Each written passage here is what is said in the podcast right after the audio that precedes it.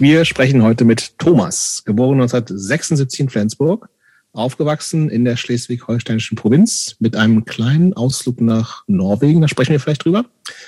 Thomas spielte Schlagzeug in Bands äh, wie zum Beispiel Loxiran, Chispa, ganz kurz auch mal bei Just Friend Black und vielleicht noch ein paar andere Sachen, über die wir vielleicht auch noch sprechen. Ich glaube, vorher gab es noch was, bin ich mir nicht ganz sicher. Ähm, dann gab es äh, beruflich so ein paar Sachen in so Skateboard, Fun-Sport-Bereich, möchte ich mal grob sagen, in so Marketing-Gedöns. Aber irgendwann hat Thomas keinen Bock mehr gehabt auf Büro und alles und äh, hat Osteopathie gelernt und ist damit selbstständig. Thomas ist verheiratet, hat zwei Töchter und lebt in Hamburg. Und äh, warum wir heute mit Thomas äh, sprechen, hat einen ganz besonderen Anlass, weil mit Thomas schließen wir jetzt endlich mal diese ewige Norden, Göttingen, Bremen, Hamburg, das wird jetzt endlich mal abgeschlossen. Ähm, und wir machen damit vorerst den krönenden Abschluss mit ihm, weil äh, Thomas in, ja, auch zur Speerspitze kann man, glaube ich, sagen, einer deutschen Hardcore-Bewegung gehört hat.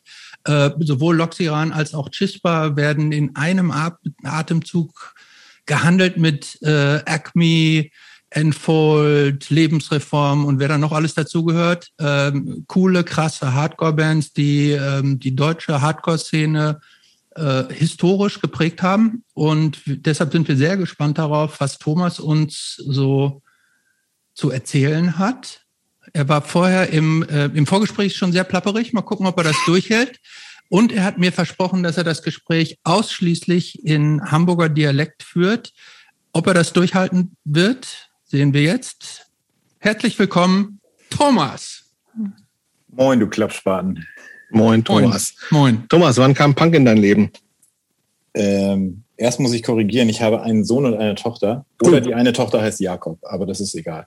Das ist ja 2021. Anything goes, würde ich sagen. Jo, Alter, also wann kam Punk in mein Leben? Ähm, tatsächlich mit diesem Ausflug nach Norwegen bewusst. Also ich habe schon das ein oder andere Mal äh, einen Punker gesehen. Äh, Gerade in Berlin, als ich mit meiner Oma mal viel nach Berlin gefahren bin, noch zu DDR-Zeiten. Ähm, da fand ich das ganz interessant, dass die bunte Haare haben, konnte aber damit nichts anfangen. Vermutlich auch, weil ich super klein war.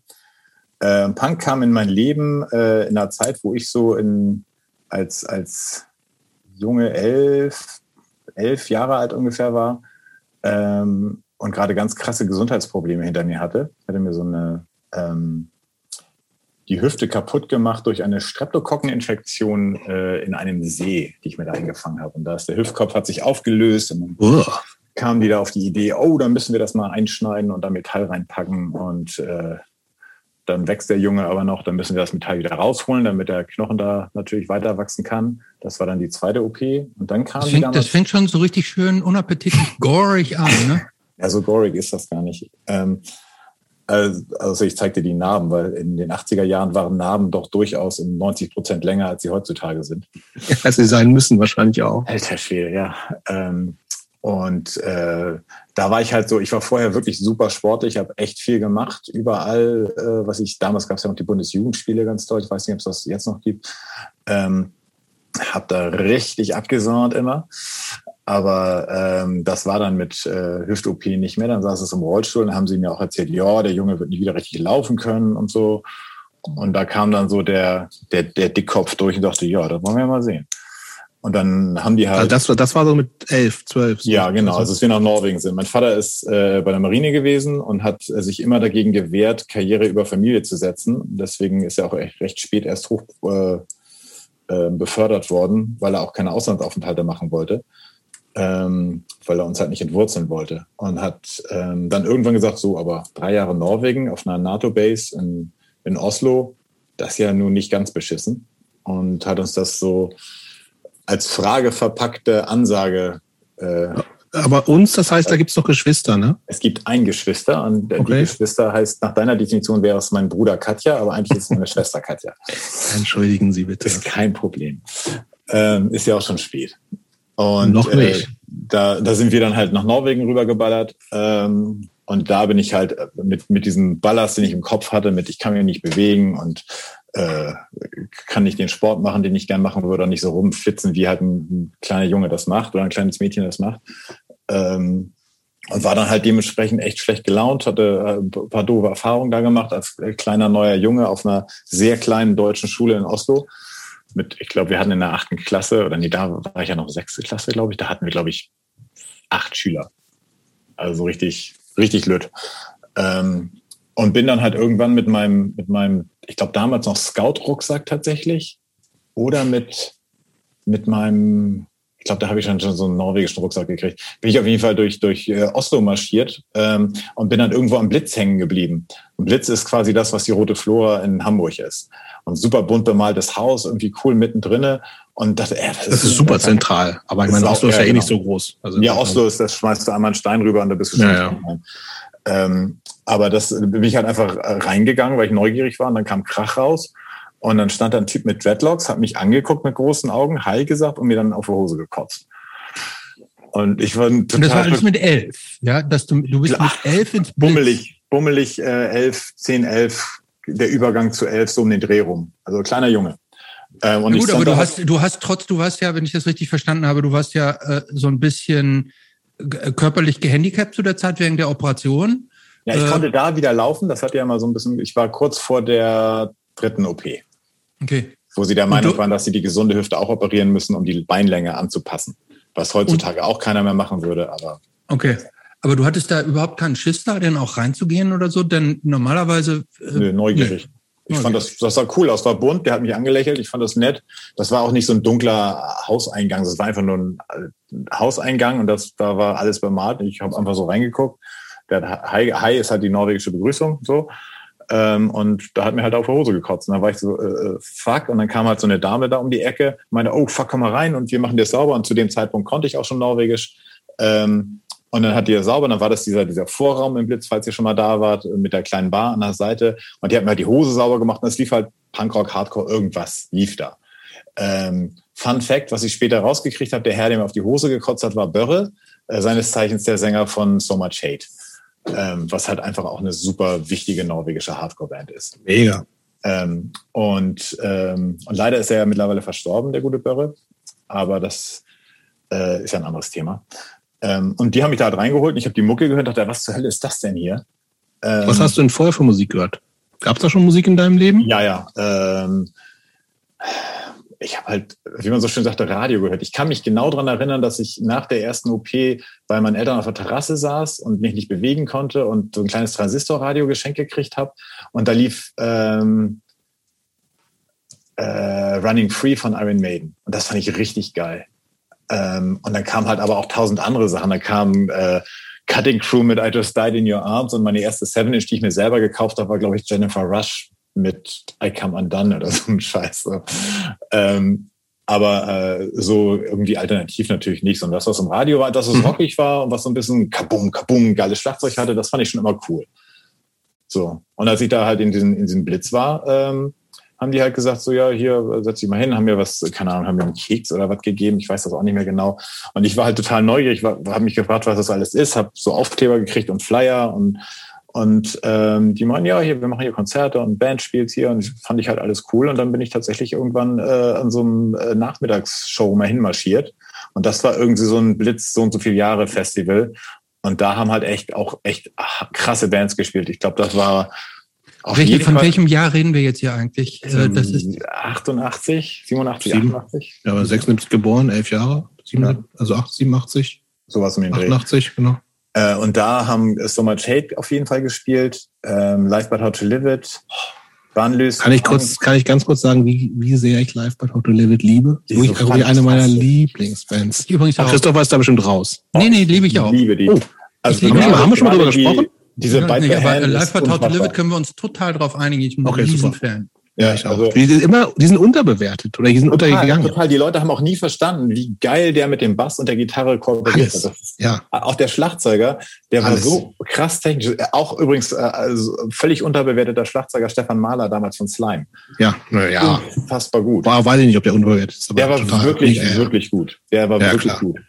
Ähm, und der, ich behaupte also, ja, Entschuldigung, aber ich behaupte ja, ja dass Live Part to Live die sind immer so ein bisschen als die als die kleinen Jingo de Lunch äh, gehandelt worden. Ja, aber eigentlich, eigentlich ja, ich, sag, ich, ich sag's ungern, ich sag's ungern. Das ist ein ganz anderes Niveau, ey. Ich sag, ja. ich sag's ungern, eigentlich geiler. Ja, ja finde ich auch. Aber, weniger Rock halt, ne? Ja, weniger Rock und ich finde die Sängerin tatsächlich nicht so charismatisch wie Yvonne. Oh, Katja ist der Shit, ey. Die war so cool. Ich weiß noch, wie ich die in einer, in einer also bewusst nochmal kennengelernt habe in der Teestube.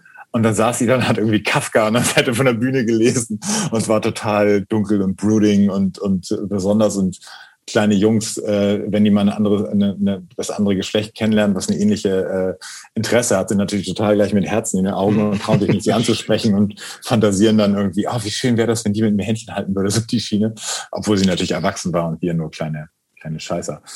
Aber nee, egal, da bin ich halt auf, auf das Konzert, Bandist Angst, Denkte Dörer, So Much Hate und bestimmt noch ein paar. Prozess gab es, glaube ich, noch nicht. Aber wo ähm, jetzt, sorry, da muss ich noch mal unterbrechen, an dem ja. müssen wir gerade dranbleiben. Ähm, seid ihr denn eigentlich auch Fans von Castro, der neuen Band von, von den ganzen Typen? Ich kenne nur ein, zwei Lieder, hm. finde ich okay. Also Fan würde ich nicht sagen, ja, ist okay, aber nö. Hm, okay. Gut, dann ähm, machen wir jetzt weiter bei deinem Festival. Das, ja, war Festival. War ein Matinee, Matinee oder ja, ich weiß es auch nicht. Auf jeden Fall habe ich da noch andere Leute kennengelernt und die fanden das irgendwie wohl putzig mit mir. Ähm, und die haben dann angefangen zu sagen, ey, wenn du willst, auf, auch abends auf Konzerte, dann holen wir dich ab und bringen dich dahin. So. Und hatten, wir sind erst umgezogen, waren erst direkt unter dieser Holmkollenschanze. Da haben wir nachher auf so einer kleinen Vorortinsel gelebt, äh, so eine Halbinsel. Übrigens drei Häuser weiter von Wenke Mühre, falls sie noch jemand kennt. Ja. Äh, und noch auch sehr lustig, ähm, noch ein paar Häuser weiter von Einar hieß er. Und Einar hat äh, als äh, norwegischer Soldat im Zweiten Weltkrieg äh, Adolf Hitlers Mercedes geklaut. und hat tatsächlich eine Garage voll gehabt mit, mit so äh, mit allen möglichen Fahrzeugen, die, die halt dann von Steven Spielberg und Co. ausgeliehen wurden für, für so ähm, Indiana Jones und so ein Scheiß. Also so, ein, also ein Motorrad mit Panzerketten hinten und all so ein Blödsinn. Das hat er alles in der Garage stehen gehabt. Und da gibt's noch Fotos, wie ich mit dem durch die Gegend tucker mit so einem, mit so einem äh, Motorrad mit Seiten, Seiten äh, das fand ich ganz Eiwagen. cool. Ja. ja, das war Also so, du, du, du hast praktisch da so im Beverly Hills von Oslo gewohnt. Nee, gar nicht. Das war einfach nur eine Insel. In, in, in Norwegen haben die alle irgendwie Kohle. Das ist, äh, ist irgendwie so. Also ich glaube auch nicht, dass denen der, der Reichtum bewusst ist. Die haben halt einfach einen Lebensstandard, der für die so okay ist und äh, so machen die das halt. So. Also es ist schon sehr sozial. Es hat auch tatsächlich mich sozial sehr geprägt. Da gab es halt in den 80ern schon äh, ähm, ähm, Gehörlosenampeln und, und überall ähm, Rollstuhlrampen und all so ein Kram. Das war halt einfach Standard. Und es war eine sehr soziale, sehr freundliche Art, miteinander umzugehen. So, das war wirklich schon, das hat mich dann. Das ist durch diesen ganzen Ölkram einfach auch ein, ein reiches Reich. Land, ne? Ja, also wenn der, wenn der König der EU sagt, nö, lass mal sein, wir brauchen euch nicht, ja. äh, finde ich das schon ganz cool. Nicht, dass der König da irgendwas zu sagen hätte, aber ähm, ja, egal, auf jeden Fall das, um das kurz abzuschließen, haben die, die haben mich dann tatsächlich zwischendurch abgeholt, so mit vom Balkon runterklettern und zur Show fahren und dann wieder zurück. Ähm, okay, mal ganz kurz, muss ich doch einhaken. Äh, vom Balkon klettern heißt irgendwie, was sagt denn der Flottenadmiral Tröger dazu oder was auch immer er war. Im Nachhinein finde ich das sehr witzig und das hat, das hat mich ja dann zu einem unabhängigeren äh, Menschen gemacht. Aber wusste der das und Nein. fand er das cool? Nein, ich habe meiner Mutter sogar vorgemacht, weil ich einmal eine, eine Kassette mit Summer Shade angemacht habe. Das fand sie so scheiße, dass ich ihr wirklich ein Jahr lang vorgemacht habe, dass ich Michael Jackson richtig geil finde. Und habe sie sogar in diesen Michael Jackson-Film geschleppt, als wir wieder in Deutschland waren. Das fand sie ganz schrecklich, als sie dann rausgekriegt hat, dass ich dann doch eher so mit Skateboard fahren und Hardcore und so am Hut äh, das hatte, das, da war sie dann schon sehr erleichtert. Das fand sie wirklich gut. Aber ist das, Ding, das, ist das dann so einem, so einem Militärhaushalt, stelle ich mir erstmal total streng vor. Ja, denkt man immer, ne? Ist aber nicht ja. so. Mein, mein nee? Vater war tatsächlich so, ähm, also er, also er war wirklich so, sein Vater war richtig Typ, der gesagt hat, so, hier ist das Wasser, ich schmeiß dich jetzt rein, schwimmen. Mhm. So, das war so, also nach meinem Verständnis einfach so ein richtiges Arschloch. Mhm. So, ähm, ich habe den aber nie kennengelernt. Ähm, und äh, er war eher so, als ich nachher richtig äh, Richtung Antifa ging und Faschos verprügeln und äh, politische Magazine lesen und sowas, äh, hat er sich auch meine Malatesta-Bücher und alles genommen und die Anarcho-Sachen angeguckt, angestrichen und da, sich dann hingesetzt mit mir diskutiert. Okay. So, und also cool. richtig schon auf Augenhöhe. Also während dieser OP-Geschichte, glaube ich, war ich ihm dann, weil ich damit so zu, zu knapsen hatte, war ich, äh, glaube ich, zu weich für ihn. So, da konnte er nicht gut mit, allein von, von seinem Werdegang und von dem, wie, ähm, wie er erzogen wurde. Und als er dann mitgekriegt hat, in dem Moment, der Junge macht sich gerade und haut Faschos aufs Maul, Also jetzt nicht, dass das so das äh, K.O.-Ding ist, aber äh, da hat er gemerkt, so, ach, schnack ich mal mit ihm. Dann sind wir irgendwie näher zusammengekommen und jetzt sind wir wirklich sehr eng. Äh, mit seinen okay. 80 Jahren ist er halt immer noch ganz, ganz fidel im Kopf.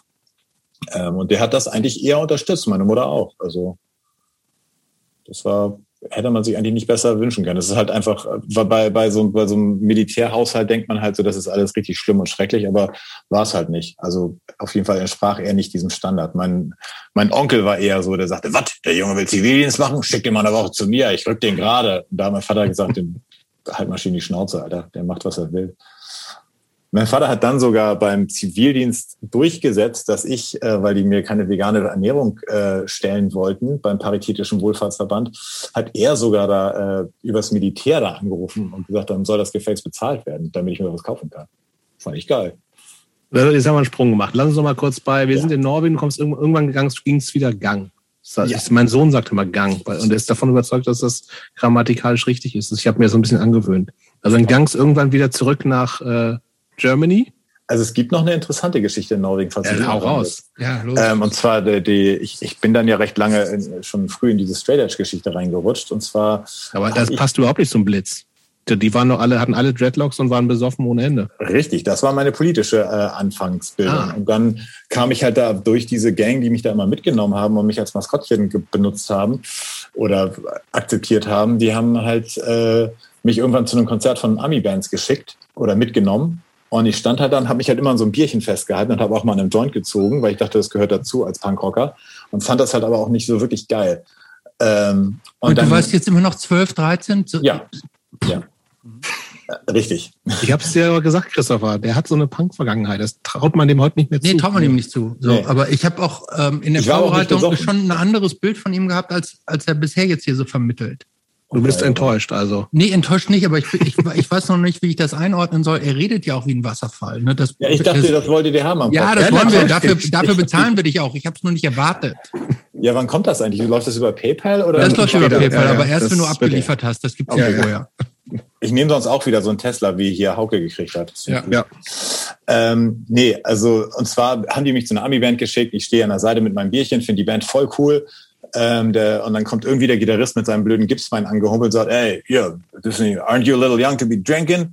Und dann, we got this thing in the States called Straight Edge. Und er erzählt mir da was von. Ich so, okay, das ist ja voll cool. Dann kann ich ja Punkrock sein, ohne zu saufen. Und das war halt Porcel von Use of Today.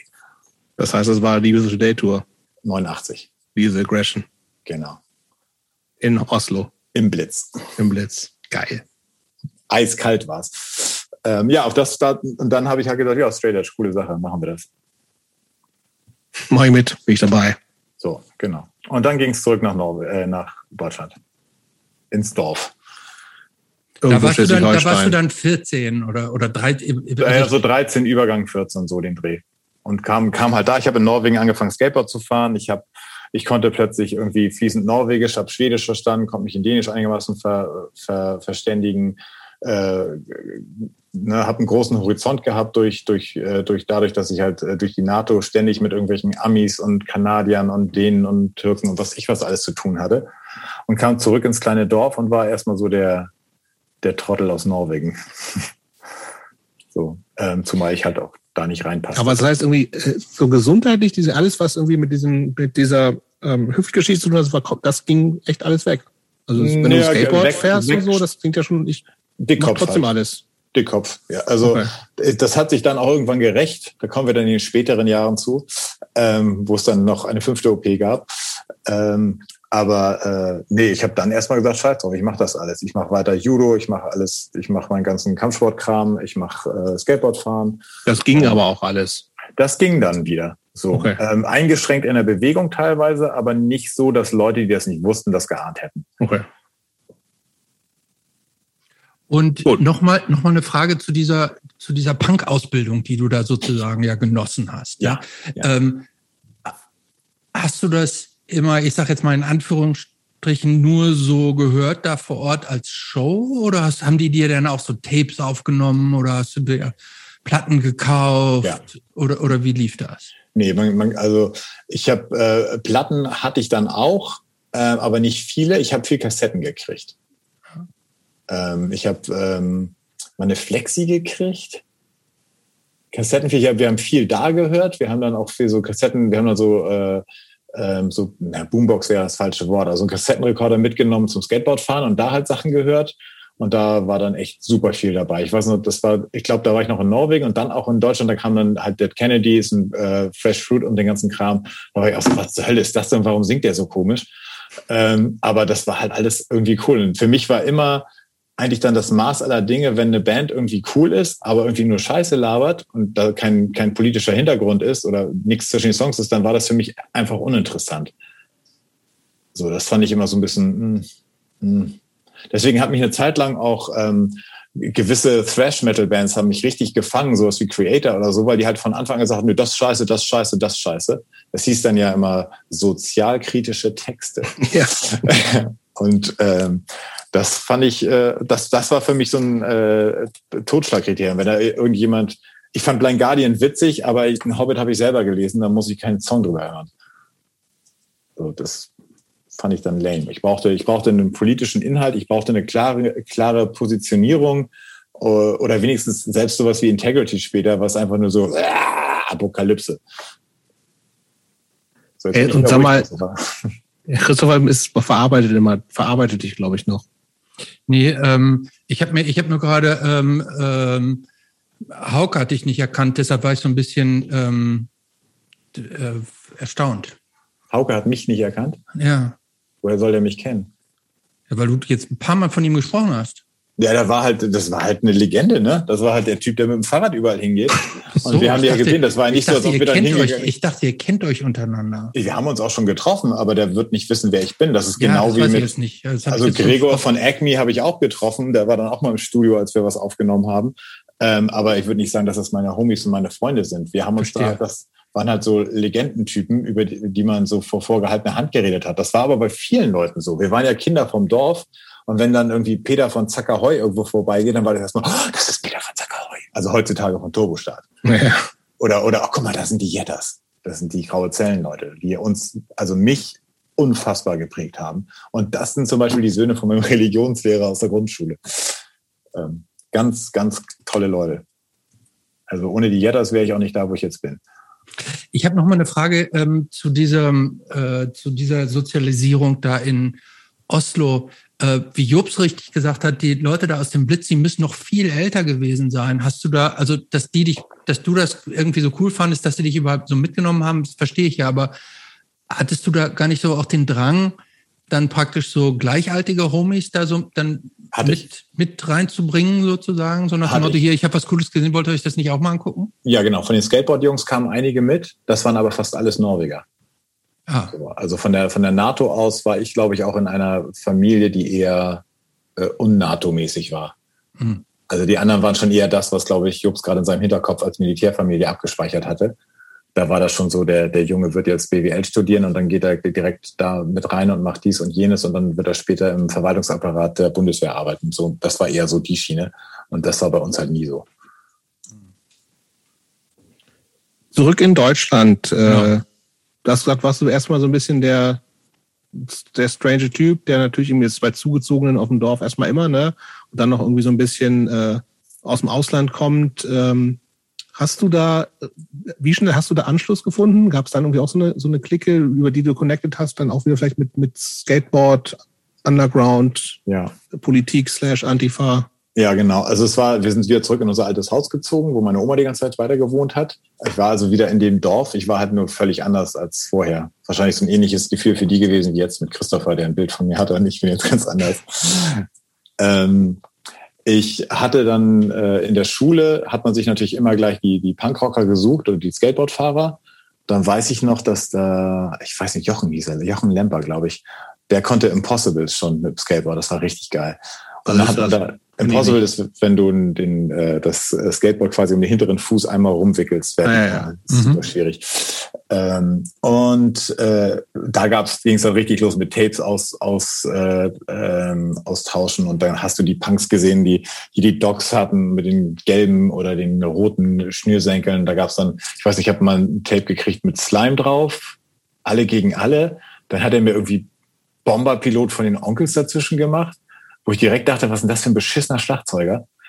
Ähm, dachte aber, ja, Antikriegslied, cool. Und dann habe ich irgendwie von mehr von gehört, dass ja, na gut, alles klar, dann packen wir das mal schnell wieder weg, da wir nichts mit zu tun haben.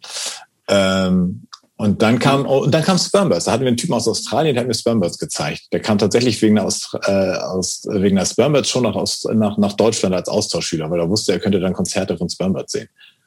Ach. Ähm, aber äh, Du hast gerade äh, so diese Schlagzeugbewertung angebracht. Ja. Da hast du nicht schon Schlagzeug gespielt oder doch? Ich hab, also wo, nee, woher hattest du schon so geachtet. dieses? Ach so. Ich du hast also praktisch ohne selber Schlagzeug schon zu spielen, hast du als reiner Konsument aufs Schlagzeug geachtet. Ja, wenn das, wenn das, äh, wenn ich vom Schlagzeug immer nur das Hi-Hat gehört habe, so, dann hat mich das genervt, weil das, ich brauchte halt den Rhythmus, um reinzufinden. Hm. Das, ich meine, das hilft bei manchen Bands auch nicht. Wenn du jetzt so Dillinger Escape Plan hörst oder so, ist, sie fallen halt die Treppe runter, während sie spielen. Das bringt halt auch nichts mehr. Aber ähm, das Spielen habe ich tatsächlich dann angefangen, äh, auch, auch glaube ich, hauptsächlich, ich glaube, wir haben es beim Skaten gesehen und dann haben wir auf dem Dorfplatz rumgehangen mit Tim Ibsen, der, ähm, der ist dann später auch Schlagzeuger in, in, in diversen Bands gewesen. Am bekanntesten ist, glaube ich, Endstille, das ist so eine Black Metal Band. Ähm, der Name sagt mir auch was. Und der, also äh, Tim ist auch so, so eine Seele von Mensch. Und mit dem war ich früher auch in der Antifa. Und die sind auch immer noch so in dieser Black Metal-Szene die einzigen, die wirklich auch mal eine Show abbrechen und sagen, was ist das für ein T-Shirt? Verpiss dich mal. So, also der, ähm, der sich da ganz klar positioniert mit diesem, ich weiß gar nicht, wie diese coole Abkürzung heißt für irgendwie bla bla Black Metal rechts. NSBM, oder? Ja, genau. Die, Socialist Black Metal. Genau, die da, genau. Äh, da haben die halt gar keinen Bock drauf. Und ich, ich habe auch schon Diskussionen führen müssen mit Leuten, die sagen, ja, hier, wieso Endstelle, warum ist das okay? Ich so, ja, weil Tim Ibsen halt gerader Typ ist und weil ich weiß, wo der steht. Und der und ich gehörten dann halt alle zu diesem graue Zellen-Klüngel. Und das war halt so, das war halt richtig so die Antifa-Schule. Also da hast du das dann, DIY haben wir von denen gelernt und äh, dass man Ansagen macht zwischen Songs und sowas. Also ich habe auch lustigerweise immer noch äh, echt Kontakt mit Jan, also mit dem Sänger. Ähm, und Zellen fangen jetzt ja auch wieder an. Aber die mhm. waren damals echt, die haben so viel gerissen in der Teestube in Rendsburg. Ja, die waren in der Zeit mega präsent auf jeden ja, Fall. Mhm. Super. Und halt einfach echt gute, gerade Leute. So, ähm, ich habe die vorletztes Jahr gesehen, da haben die, als China noch zwei, drei Shows gespielt haben, waren die stimmt, in stimmt. Berlin mit. Genau, ja. Also als nur noch Zellen ja inzwischen, ne? Genau, ja, weil TR. Aber ich bin komischerweise nie so richtig. Ich glaube auch mal, ich habe bestimmt mal ein, zwei Konzerte für die organisiert mit den Göttingen. Ja, aber ich bin hätte die früher sehen müssen. Geworden. Also als die, als diese keiner weiß Seven Inch rauskam und die alle noch fast alle noch Dreadlocks hatten und so. Also es war einfach so. Das war auch noch ein ganzes Stück härter, bevor bevor die erste, äh, nee, weil die zweite CD rauskam. Ähm, und dann, als dann später mein, mein, mein, der eine Gitarrist da noch dazu kam, wurde das halt wirklich nicht, nicht mehr so schön. Ähm, aber die Leute sind halt einfach unfassbar gerade und haben so viele geile Songs geschrieben und so gute Texte und haben wirklich eine ganze Generation von Leuten äh, geprägt. So kann ich gar nicht Voll. genug Props für geben für die Band.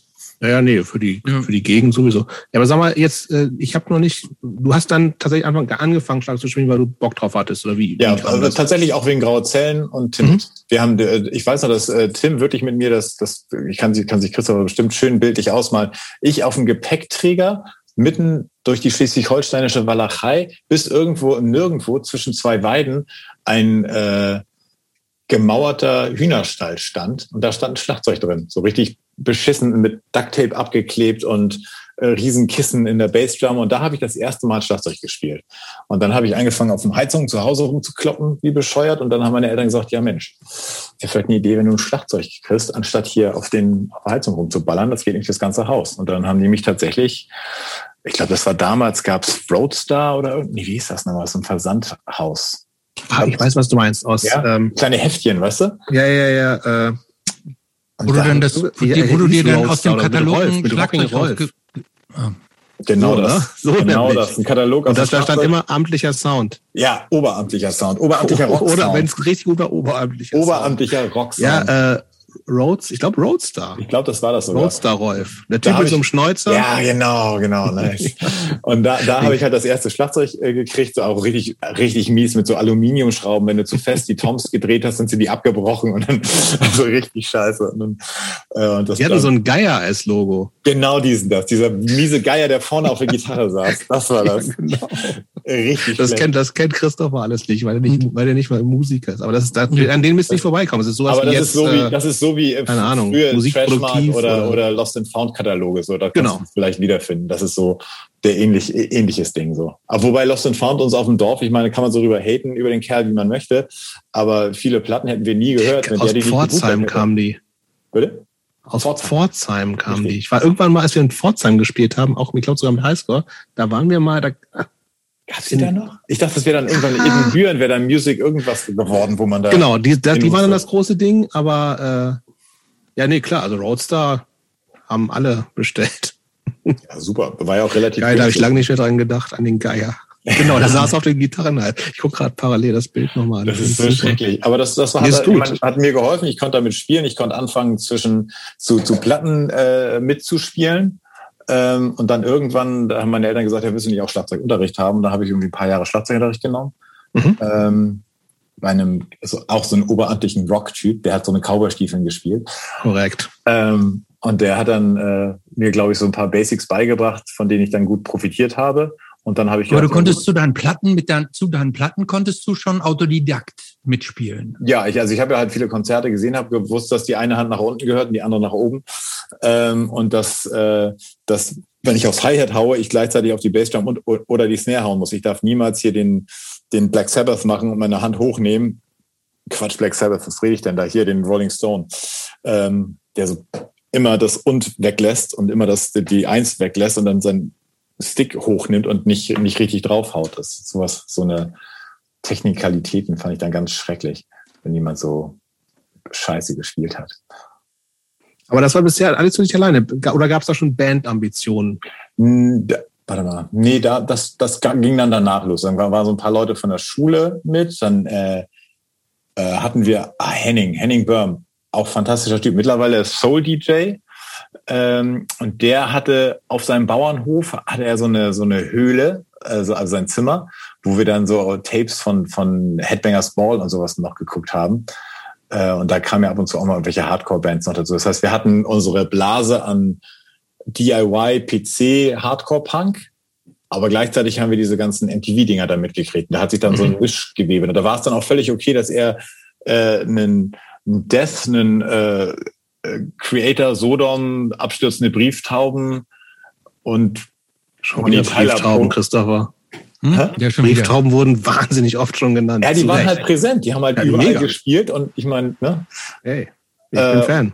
ich finde die lustig auf jeden Fall. Also Fan wäre jetzt bei mir zu viel gesagt, aber ich finde die auf jeden Fall lustig. Das war für mich eine der Einstiegsbands tatsächlich. Ja, also weil die auch, ich meine, ich bin aus Hameln die Gegend und die kamen aus Ja. Hannover.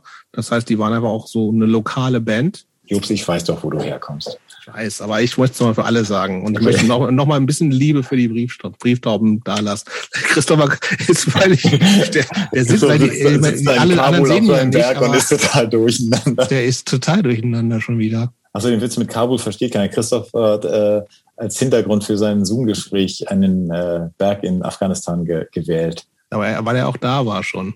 Und Ja. das ist jetzt aktuell ganz schöne Scheiße da schon Das ist wieder. so, ey. äh, auch wirklich schrecklich. Ich habe jetzt so äh, mega schrecklich. Äh, mit Leuten, die, mit denen ich so durch Training und so zu tun hatten, die tatsächlich so dabei sind, Flugzeuge zu chartern, um ihre ehemaligen äh, Kollaborateure über die Grenze Mhm. zu bringen. So, mehr kann ich Crazy. dazu auch nicht sagen. Aber die sind Mein, halt mein Mann vor Ort, der ist schon in den USA. ein Glück. Äh, aber das ist ein anderes Thema. Ähm, Ja. äh, wir sind jetzt von Brieftauben zu Afghanistan gesprungen. ich ich, ähm, ich lasse euch ja diese ganzen komischen Bands irgendwie. Ich, ich, Nee, nee, nee, versteh mich nicht falsch. Ich bin kein Brieftauben-Fan. nein, das hab, hast du auch so gesagt. Ja, du fandst die lustig. Das ist ja auch in Ordnung. Aber Jobs findet die ja gut. Ähm, Jobs darf alles okay finden, was er möchte. ja. So nämlich. Außer Oasis, die sind beschissen, aber da kommen wir später zu. aber äh, ja, genau. Henning Ifi hat übrigens neulich gesagt, äh, habe ich dir das eigentlich, Jobs, habe ich dir schon erzählt, dass I- Ifi mir gesagt hätte, äh, Oasis wären besser als die Beatles. Ja, hat, hat er ja auch recht. Also ich meine. oh, komm, Jobs, jetzt musst du auch Und wenn jemand Ahnung hat, dann Dann ist äh, das Ifi, Ifi. würde ich sagen. Ja. Also gut, aber lass uns mal, ähm, wir hatten die Frage war nach, nach ersten Bandversuchen und sowas. Genau, alles. und dann ich, Henning Ich meine halt mich der- zu erinnern, dass es irgendwie vor Lox Iran natürlich schon Sachen gab. Ja, es gab dann, es gab so Schwachsinns-Spielzeug-Punk-Bands bei mir im Keller, so Dönsch oder wie das hieß. Und ich glaube, Greed haben wir, das kam später. Dann haben, dann haben wir Under Breath gemacht. das war tatsächlich, hat es dann hat ein Demo gegeben und wir haben viele, als wir dann auch Konzerte organisiert haben, in Schleswig Konzerte gespielt und drumherum in besetzten Häusern und so weiter. Das waren hauptsächlich Leute bei mir äh, aus der Schule. Ähm, Johann, der und Rixi. Und ähm, das war halt so, wir klauen alles zusammen, was wir irgendwie kriegen können an Hardcore äh, und machen das. Aber die kamen halt alle aus unterschiedlichen Ecken. So eine mochte Helmet lieber, der andere fand dann Pyogenesis super und der nächste hört am liebsten Tankard. Und ich war halt so der eigentlich, glaube ich, der Einzige, der so richtig so ein total fanatischer Hardcore-Typ war. Ähm, und wir haben, ich glaube, wir hatten einen Song auf dem Against the Stream Sampler. Das war so ein Fanzine, der immer so CDs dabei hatte. Mhm. Ähm, der Rainer. Ähm, da hatten wir mal einen Song extra für aufgenommen. Ähm, und dann dadurch war dann halt, war man so in dem Dunstkreis halt auch von, von den ganzen jungen Bands, die danach kamen, die nachgeeifert haben, was, was äh, Zellen, Zackerheu und die ganzen anderen Bands gemacht haben. Das heißt, wir sind aber jetzt noch schon so Anfang der 90er wahrscheinlich, ne? Ach, das ist eine gute Frage. Ähm, ja, so langsam geht's, glaube ich, so in die Volljährigkeit. Ähm, ja, ja, ja. Äh, und dann kam halt auch irgendwann das, dass man, dass äh, Loxiran sich von ihrem, also Olli kannte ich schon länger, den Wasser. Ähm, die haben sich dann irgendwann von ihrem Schlagzeuger getrennt. Ich glaube, glaub, André, André ist die, gegangen. die gab's schon. Ach so, du bist so. Äh, ja, wenn du das Demo, dir, wenn du dir das Demo genau anhörst, dann wirst du merken, dass ich das nicht bin, der da Schlagzeug spielt. Ah. Ähm, ich hätte das anders gespielt. Äh, und ähm, dann äh, kam, kam das halt, dass Olli gefragt hat, hast du Bock bei uns was zu machen? Und sagte, ja klar, Mann, weil ich fand Loxiran halt super geil. Ich fand, hatte auch dieses Kinder der Zukunft Demo, habe mich jedes Mal geärgert, warum das Intro von Kinder der Zukunft nicht anders gespielt wurde. Und, aber das war dann mein, mein, mein Autistenkopf. Nein, Christopher, ich bin kein Autist. Und ähm, dann, Schön, dass ich immer so privat Anreden kriege. Ich habe mir übrigens auch deine. Na, weil ich deinen Blick immer sehe, wie du dann so, so, so leicht dreamy in die Seite, zur Seite guckst, dann dachte ich, dann erkläre ich das lieber, bevor Absolut, das. Absolut, gut. Okay, nee, ich lasse das, ich lasse das einfach dann auch so auf mir wirken. Okay. Aber rede ruhig wirken, weiter. Das eigentlich. Aber ja. Ähm, und da haben die mich ja gefragt, da bin ich einmal zum Proben gegangen und habe einen guten Eindruck hinterlassen und dann war ich da drin. Und seitdem war ich das halt, der Schlagzeug gespielt hat. Das heißt aber, Loxiran war auch äh, Rendsburger Umgebung, alles. Rendsburg, Fockback, Fock, Fock, Fockback Hools. Ja, es war so ein ganz geiles Jugendzentrum. Also das, das war eh das Ding, dass diese Jugendzentrumszene da in Schleswig-Holstein ganz fantastisch vernetzt war und halt auch echt tolle, tolle Möglichkeiten für alle geboten haben. Wir hatten dann eigenen Proberaum, ähm, den wir halt immer nutzen konnten. So, also wirklich super. Ich habe anfangs habe ich mein Schlagzeug da immer mit hingefahren im Auto, immer abgebaut. Äh, also das, da gab es dann auch schon Neues. Ähm, und irgendwann habe ich es dann einfach stehen lassen und hatte ein zweites für zu Hause. Und äh, meine Eltern haben mich da tatsächlich irgendwie sechs Stunden am Tag Schlagzeug spielen lassen und haben nichts gesagt. Siehst du zum Beispiel, ich hätte, ich wusste nicht, dass Loxiran so eine Provinzband ist. Ich dachte, das wäre voll on Hamburg. Nee, Stimmt gar nicht. nicht. Überhaupt nicht. Überhaupt? Wir, sind alle, wir sind alle dahin gezogen. Ähm, weil wir dann ja. ja macht irgendwie eigentlich auch total Sinn wir sind alle aus, als wir aus dem, äh, damit Abi und so ein Blödsinn durch waren, sind wir da eigentlich alle Stück für Stück nach Hamburg gezogen. Die anderen fast alle in der in Block Stalingrad, also in der in unserer WG damals. Ähm, Block Stalingrad kam daher, weil das war ja quasi die letzte Station, wo die Faschos richtig aufs Maul gekriegt haben. Und das äh, fand Ulf, der später bei Chispa gesungen hat, glaube ich, als approbaten Titel für, für die WG. Es kann auch sein, dass Dennis sich das ausgedacht hat, das weiß ich gar nicht. Egal.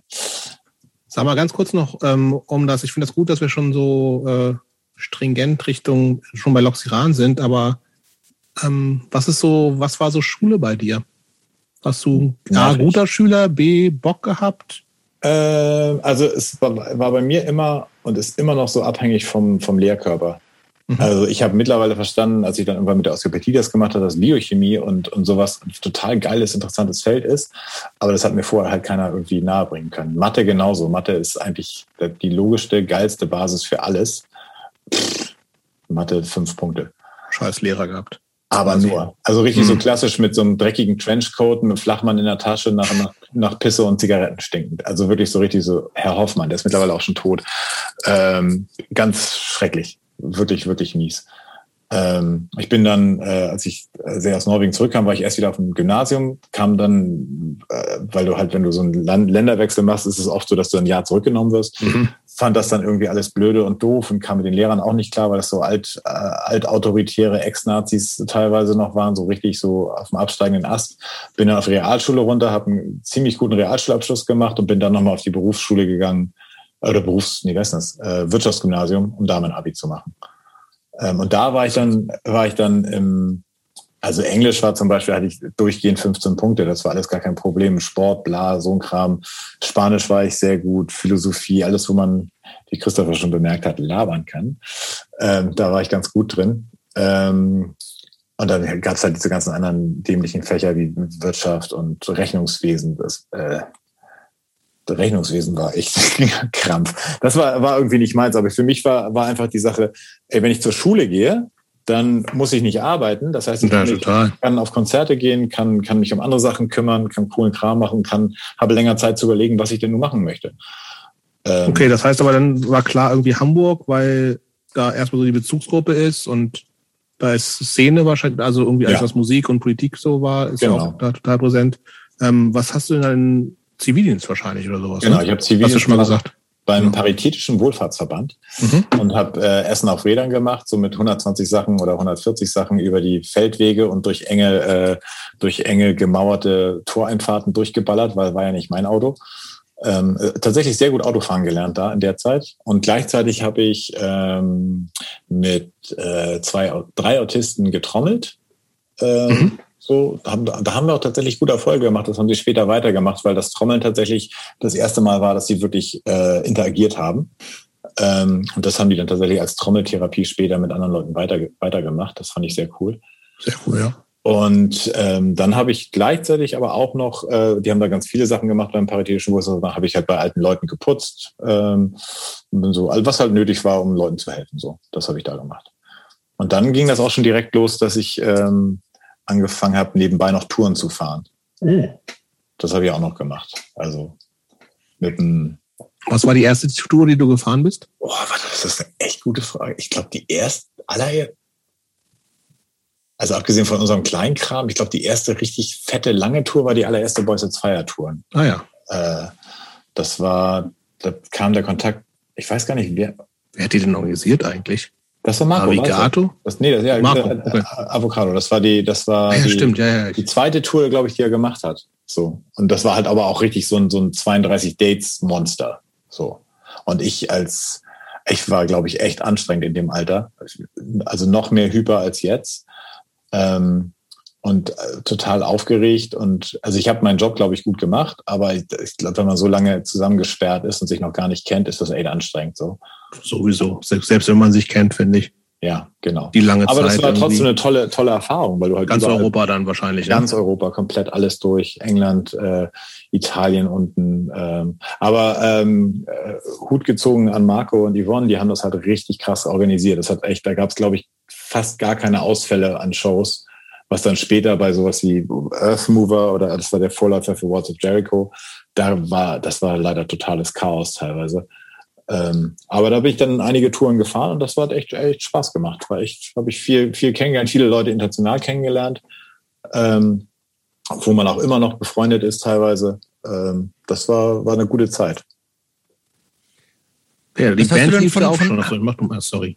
So, nee, und das hast du dann von Hamburg aus gemacht. Und nach Hamburg bist du eigentlich dann gezogen, um da mit deinen Kumpels Band zusammen zu sein. Gab es da auch schon irgendwelche, ich sag jetzt mal so irgendwie so beruflichen Ambitionen in Hamburg oder eigentlich nur Band, Musik, Hardcore? Ja, so ein bisschen in den Tag reingelebt. Also die Tour, von der ich gerade sprach, fing tatsächlich in Jübeck noch an. Und ich kam dann da aber nicht mehr hin zurück, so nach dem Motto. Ich bin dann halt direkt nach Hamburg gezogen ähm, auf dem Kiez direkt. Äh, ich wollte schon, es war schon Abitur, da musst du ja studieren. Da habe ich mich eingeschrieben für Soziologie und Skandinavistik, weil ich dachte, ja, ist dann einfach, kann ich ja alles. Ähm, und Skandinavistik habe ich dann, glaube ich, auch fünf, sechs Scheine im Voraus gemacht, weil das das ja. auch so Sprachen erlernen gegen uns. Ja, ja das, die konnte ich halt schon so. Ja, ja. Äh, deswegen war das so einfach. Aber Soziologie, das war zu der Zeit echt noch so ein Norweger Pulli und, und langgezogene Ä-Laute und, und also ich möchte da auch nochmal, das war einfach nicht meins. Das ging mir nicht schnell genug voran. Das war teilweise auch bei Antifa-Plänen einfach so, dass die einfach zu viel gelabert haben und zu wenig zum Punkt kamen und zu wenig Aktionen gemacht haben. Mhm. Ähm, und deswegen habe ich dann das mit dem mit dem äh, Studium dann erstmal gesagt, naja, dann lassen wir das vielleicht mal und habe dann angefangen, in Skate-Shops zu arbeiten.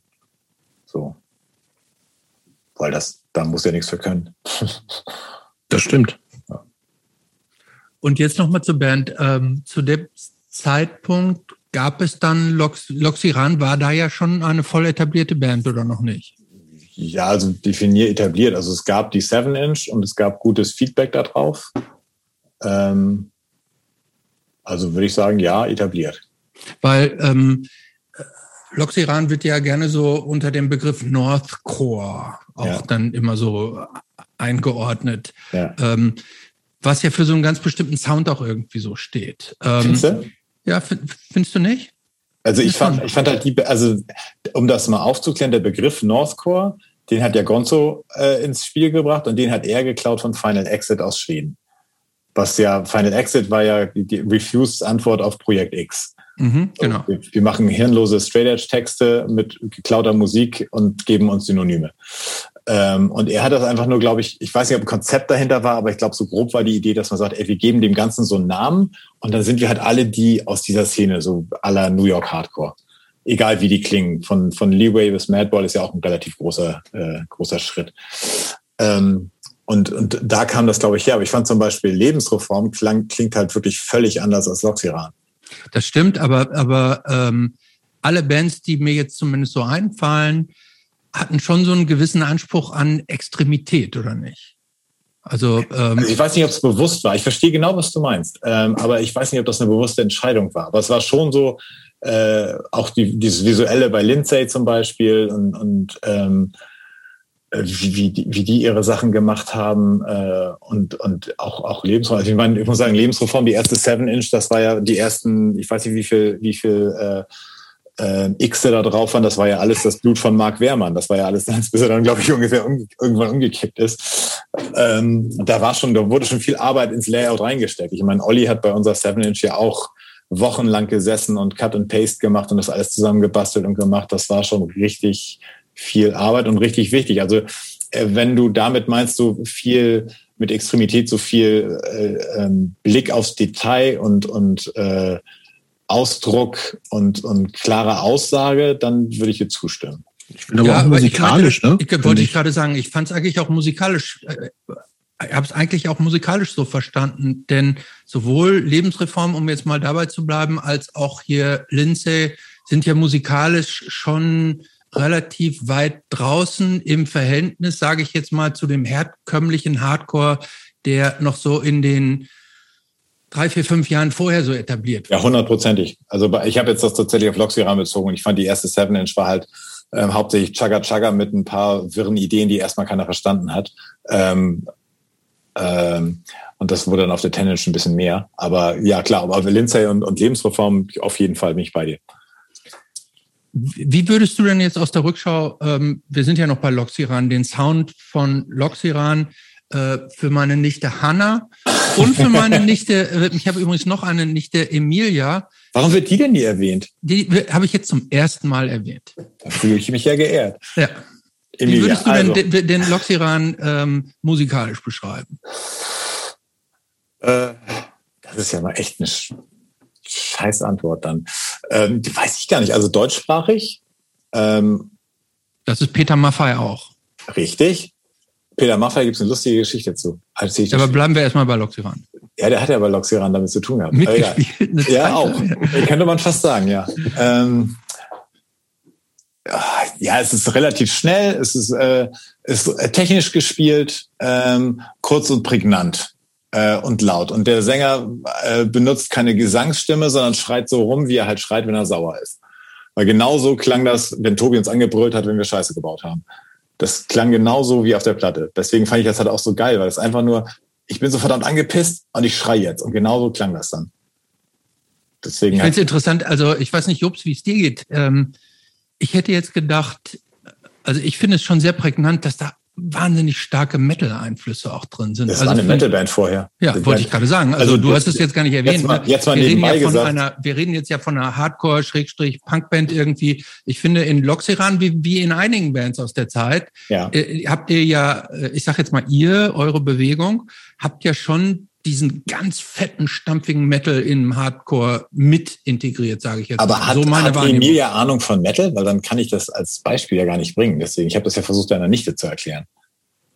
Ja, aber der Begriff Metal ist ja so einigermaßen bekannt. Ich Ja, glaube, ich Metal glaube, denken die Leute an Volbeat. Ich unterstellen denke wir, jetzt Metal an unterstellen wir doch einfach, jetzt unterstellen wir doch einfach mal, dass Emilia mega Ahnung im Metal hat. Okay, pass auf, Emilia. Also, also Hanna ist ja etabliert, von der eine- wissen wir, dass die keine Ahnung von Metal hat, aber das ist ja egal. Emilia, Emilia ist noch ein unbeschriebenes Blatt und der erkläre ich das folgendermaßen. Das ist eine, eine äh, Punkrock, äh, Punkrock ähm, Rezept, schnelle Songs, 1 Minute 30, 2 Minuten 30 höchstens, eine klare politische Aussage, äh, klar verständlich formulierte Texte. Ähm, und unsere Gitarristen haben sich tatsächlich mit Slayer-Songs in doppelter Geschwindigkeit aufgewärmt. Und das ist kein Witz. Gut. Ja, ich finde, das erklärt es jetzt, Ja, bringt es gut auf den Punkt, oder? Ja. Ey, das ist unglaublich, wenn die da rumgefrickelt haben. Das habe ich nicht verstanden, was den, mit den Fingern losging. Das ist, als ob da irgendwie wild gewordene Spinnen drauf rumgerannt sind. Das war echt krass. Und da lustige Anekdote, Dennis hat ja später mit, äh, mit dem Walter Schreifels äh, in Berlin Mucke gemacht. Und ich habe äh, Walter vor ein paar Jahren, als er hier mit irgendeiner seiner Bands, die er dann wieder aus, der, äh, aus dem Grabe erhoben hat, gespielt hat im Logo, habe ich ihn behandelt. Ähm, und äh, da meinte er, da, da hat er den vor, Jahre vorher das auch schon geschnallt, dass, dass ich mit Dennis zu tun habe. Und da meinte er so ganz versonnen irgendwann, dass Dennis der talentierteste, beste Gitarrist ist, mit dem er je zusammengearbeitet hat. Und da habe ich gedacht, weißt du was, Walter, das nehme ich dir hundertprozentig ab, weil das, der ist so unfassbar gut, das ist Wahnsinn. Wollte ich nochmal sagen. Dennis ist klasse. Du hast eben schon ähm, Texte angesprochen. Ja, das ist lustig, dass die Leute sich da jetzt über lustig machen. Ja, also Aber ich, wieso ich, macht, will, ich, wer macht sich denn jetzt über die Texte lustig? Es haben sich damals schon Leute lu- lustig ja, das, gemacht. ich wollte gerade sagen, wieso denn, wieso denn heutzutage, damals auch so ein bisschen. Es war schon auch Ja. sehr pathetisch, so, ne? Ja, ich weiß, ich fand das aber gut. Ich fand halt Okay. dieses, ich, ich, äh, für mich war das ähm, diese, diese verschnörkelten, ich lese zwischen den Songs außer Specks vor Texte, ähm, das hat mich richtig angekotzt. Ähm, Aber war das, also siehst du das als, als Reaktion auf sowas oder? nee, ja ich so- glaube, so das waren, dass manche. Leute sich selber wichtiger genommen haben, als sie waren. So, äh, ähm, man muss es nicht so, also äh, für mich waren pathetische Texte eher sowas wie Slime, so mit Nazis raus und sowas. Und ich fand die Sachen, äh, das, was, was Tobi als Texte formuliert hat, war halt einfach, Alter, ich bin sauer über dieses Thema und jetzt sage ich dir, das Mutter Erde ist ein, ist ein simpel verständlicher Text, aber ich weiß nicht, ob ich den pathetisch nennen will, weil das hat er genauso gemeint. Das wirkt für die, die außen stehen, glaube ich, so. Ich verstehe das, dass Leute sagen, das wirkt pathetisch, aber ich habe ja mit ihm darüber geredet, Mhm. wie er darauf kam. Und der war halt da, wir waren da voll in diesem Earth First Ding drinne und ähm, und er Ja, war das einfach, war natürlich auch die Zeit so, ne? ja, also, er war einfach, er hat das genau so gemeint. Ähm, und deswegen war das für mich halt super authentisch, weil ich ihn halt auch so kannte. Ähm, Tatsächlich, wo du, also Mutter Erde angesprochen und ich würde, also das kennen bestimmt einige Leute, die diesen Podcast hören, aber auch nicht alle. Ja. Anna wahrscheinlich nicht. Ich, ich möchte den Text gerne einfach auch mal in seiner Gänze zitieren. auch das ist jetzt für dich nicht da so bin ich ja gespannt, wie sich das anhört. Ey. weil du, äh, die hast du ja auch nicht geschrieben. Ja.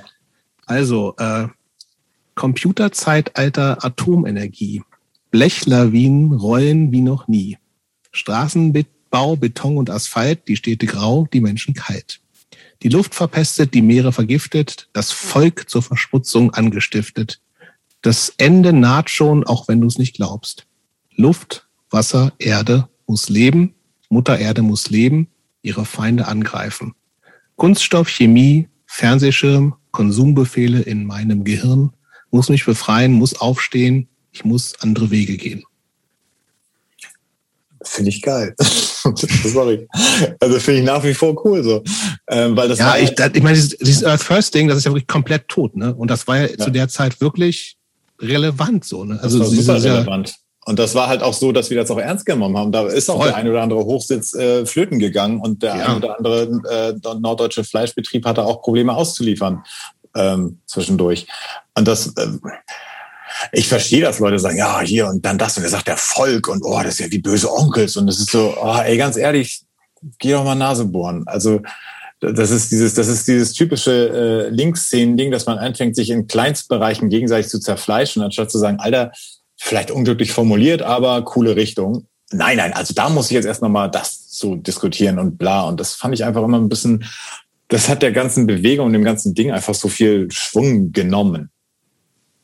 Also, Hattet ihr denn, ähm, also du hast die Texte ja nicht geschrieben, aber ihr habt euch schon alle immer. über die Thema aus, über die Themen ausgetauscht, über die ja. Texte ausgetauscht und ihr habt euch doch als Nicht-Texte-Schreiber damit schon auch alle identifiziert oder gab es da auch Diskussionen drüber? Immer, ja, immer Diskussionen, immer das kannst du so nicht schreiben oder das würde ich gerne so haben oder ähm, auch Olli gerade war super genau mit dem, was gesagt werden kann und was nicht.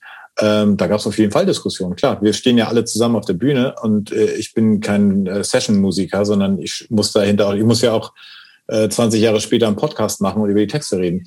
So, dann alles muss ich da mitgedacht. auch noch alles mitgedacht. Da wusste ich schon, dass hätte ich das mal gehabt. Ah, Mann.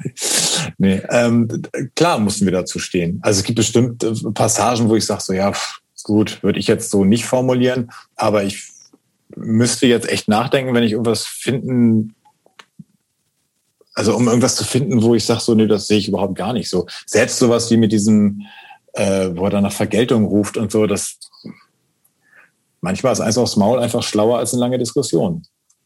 Also in bestimmten Bereichen. Ja, ist, ich finde auch, das ist halt, also ich weiß nicht, ob das, ob sowas gut ob sowas überhaupt gut altern kann. So, ob man überhaupt mit Mitte, Ende 40 äh, sagen kann, ja, also würde ich jetzt nochmal genauso machen. Das kann aber, man nicht sagen. Nein. aber mit Anfang 20, klar. Also ich finde, das ist so, ähm, und wir standen halt auch dazu und wir haben das auch gelebt. So, und das war ja, ja, ja. der Grund, warum das, ich glaube, das ist ja auch das Entscheidende. Hat. Ich glaube, es kommt ja gar nicht jetzt auf jede Einzelformulierung an. Mhm. Wenn ihr das so ge gefühlt und empfunden habt und gelebt habt, dann war das euer Text und das ist dann ja auch in dem Moment gut. Ne? Es war und, halt lustig, wie, wie äh, zu sehen, wie Leute sich dann halt da echauffiert haben und und sich aber keiner darüber lustig gemacht hat über irgendwelche Texte von von Lebensreformen, wo der, ich schrei, ich schrei, mein Herz ist kaputt, bla, bumm, Explosion. Und denkst du, was? Ich fand's halt cool. Also ich hatte immer diesen Konflikt, dass ich sagte, einerseits fände ich klare, klare, simple oder klare, verständliche Texte gut. Andererseits hat mich das immer genervt, dieses, dieses äh, Preaching to the Choir, dass man halt, ja, dann stehst du halt vor, vor 200 vegan Straight Edge Leuten, die sind eh deiner Meinung. So, pff, weißt du, was bringt das jetzt? So, aber andererseits war es trotzdem cool. So, und ich, ich weiß aber auch, dass durch Loxiran ganz viele Leute, die halt nicht vegan Straight Edge waren, auf jeden Fall Richtung Vegetarier gegangen sind. Und ich kriege auch nach wie vor Leute, die, die äh, sagen, ey, ja, ach, dir, da warst du mal krass. Also da habe ich ja das und das angefangen. Das ist so geil, Alter. Wenn, wenn, allein wenn nur zwei Leute durch die Band Vegetarier Total. geworden sind, ist das ein absoluter Gewinn.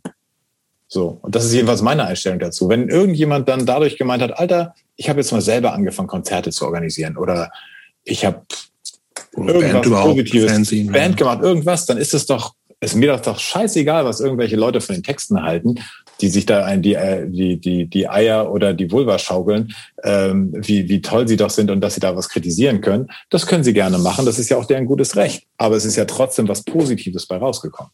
Ich überlege, ich weiß gar nicht, ich meine, das ist ja alles Prä-Internet so, ne? Das ja. ist ein bisschen deswegen, also dass, dass dann es auf jeden Fall so eine Phase gab, wo sich irgendwie Leute über alles, und jetzt ja nicht immer noch, ne, irgendwie über alles, jede Kleinigkeit herziehen und so. Also es war halt langsamer, äh, ne? Du hast es war langsamer, aber ich, so. die Frage ist so ein bisschen, inwiefern gab's das überhaupt und inwiefern habt ihr das mitgekriegt? Weil du sagst irgendwie, du hast, du hast es ja schon so wahrgenommen, dass es sich irgendwie auch zum Teil drüber lustig gemacht wurde, aber in, in welcher Form?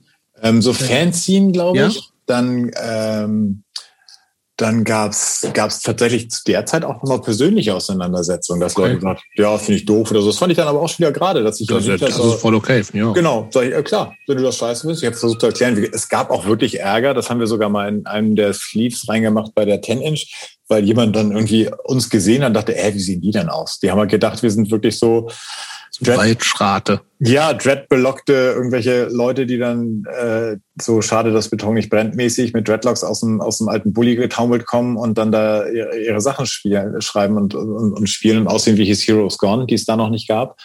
Ähm, und wir waren sahen halt aus wie Skateboardfahrer.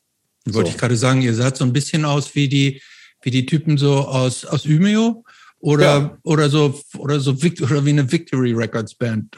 War auch zu dem Zeitpunkt völlig legitim. Ich meine, Earth Crisis, hallo? Was meinst du, diese Radikalität, meine ersten Zusammenkünfte mit, mit Radikalität und Militanz war Antifa und, und, und äh, Tierrechte. Mhm. So. Und dann habe ich beim Zivildienst den Groß Großküchenkoch, der mir irgendwie eine, eine Schweinekolle ins Gesicht gedrückt hat, ja, habe ich so eine gedrückt, dass er in, sein, in seine äh, blöde Rinderhälfte reingekracht ist und ich Hausverbot gekriegt habe so ein Scheiß, das mir nicht gefallen. Genauso wenig wie irgendwelche Faschos. Und das war, das war, kam natürlich auch durch, durch diese Sozialisierung. Ich lasse mir so einen Scheiß nicht gefallen. Ich weiß, wo, wo ich stehe. Ich glaube, dass das, was ich tue, richtig ist.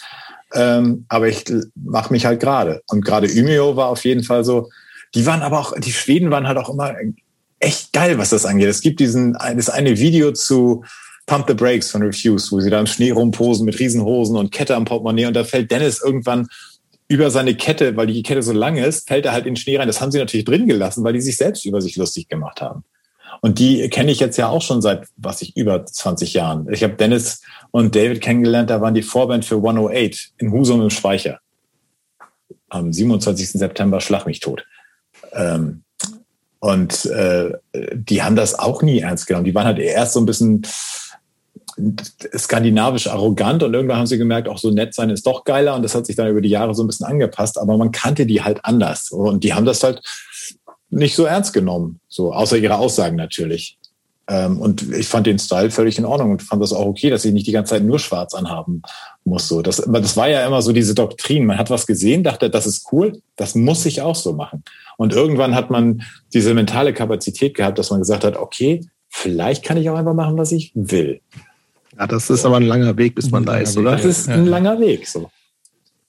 Ähm, ich würde noch mal gerne über, wir haben gerade schon über den Text äh, von Mutter Erde gesprochen. Ich würde gerne über die erste, über die, über eure Releases, also ja. und insbesondere mal über die erste sprechen. Ihr wart dann ja gleich 97, seid ihr auf Perco mit der ersten ja. Seven Inch rausgekommen. Ja. Ähm, tolles hier bei uns sehr geschätztes Label. Markus Haas ja. war ja auch schon da. Der Markus hat irgendwas an uns gesehen, was wir selber, glaube ich, noch gar nicht gesehen haben. So. Es, es, ich wollte, er ist und bleibt ein Visionär. Er ist, ein Visionär, er ist ein Trüffelschwein, würde man Das Trüffelschwein der Hardcore-Szene. Ja, das war, das war vor allem lustig, weil es ja in ganz langer Zeit jetzt wohl so eine Fehde zwischen ihm und mir gab, die eigentlich gar nicht so eine wirklich eine Fehde war, sondern mehr so eine Art Missverständnis. Aber da können wir ja auch gerne noch drüber reden. Ja, genau, da, da, zu diesem Skandal, aber äh, können wir vielleicht gleich noch sprechen. Mich würde ja. erstmal interessieren, woher kam denn überhaupt der Kontakt oder hat er ähm, euch haben, bei irgendwelchen Shows gesehen und dann angesprochen? Nee, und wir haben, wir haben ihm, glaube ich, tatsächlich die Aufnahmen von der Seven Inch geschickt und gesagt, hier ihm und noch irgendwie zwei, drei anderen Labels. Und wir fanden natürlich geil, ey, Baku, voll cool, Systral, dies, das, so. Waren halt ja, das Bands, gab's ja alles schon, ne? Genau, das waren halt Bands, die wir cool fanden. Ähm, und er fand das dann gut und hat gedacht, ja, hier, ich glaube, Mörser oder Systral, ich glaube, es war Mörser, äh, haben in Husum gespielt und wir haben auch mit denen gespielt. Und da, da wurde quasi der Plattenlabel-Record-Deal oben im, äh, eingetütet. Und er gesagt, ja, ich bringe die raus. Und dann haben wir gesagt, können wir dann auch so ein richtig krass Booklet und alles machen? So, ja, machen wir. Und dann hat er die rausgebracht. So. Und dann war das unser Kontakt. Und das war voll cool. Und habt ihr das gemerkt? Also an ähm, also eine Zunahme an, ich sag jetzt mal, Popularität, ja. Exposure durch diesen Perco-Release? Ja, durchaus. Also wenn man vorher so in seiner Blase in Schleswig-Holstein gespielt hat, dann kannten die Leute natürlich die Songs so. Und äh, der eine hat ein Tape gekriegt von der Seven Inch, dann hat er das weitergemacht und dann war, kannten die die Songs halt, bevor die Seven Inch raus war. So und dann, als die dann raus war, ging es aber auch los, dass Leute aus irgendwo anderen Bundesländern plötzlich wollten das wieder spielen. Und war so, oh, krass, ey.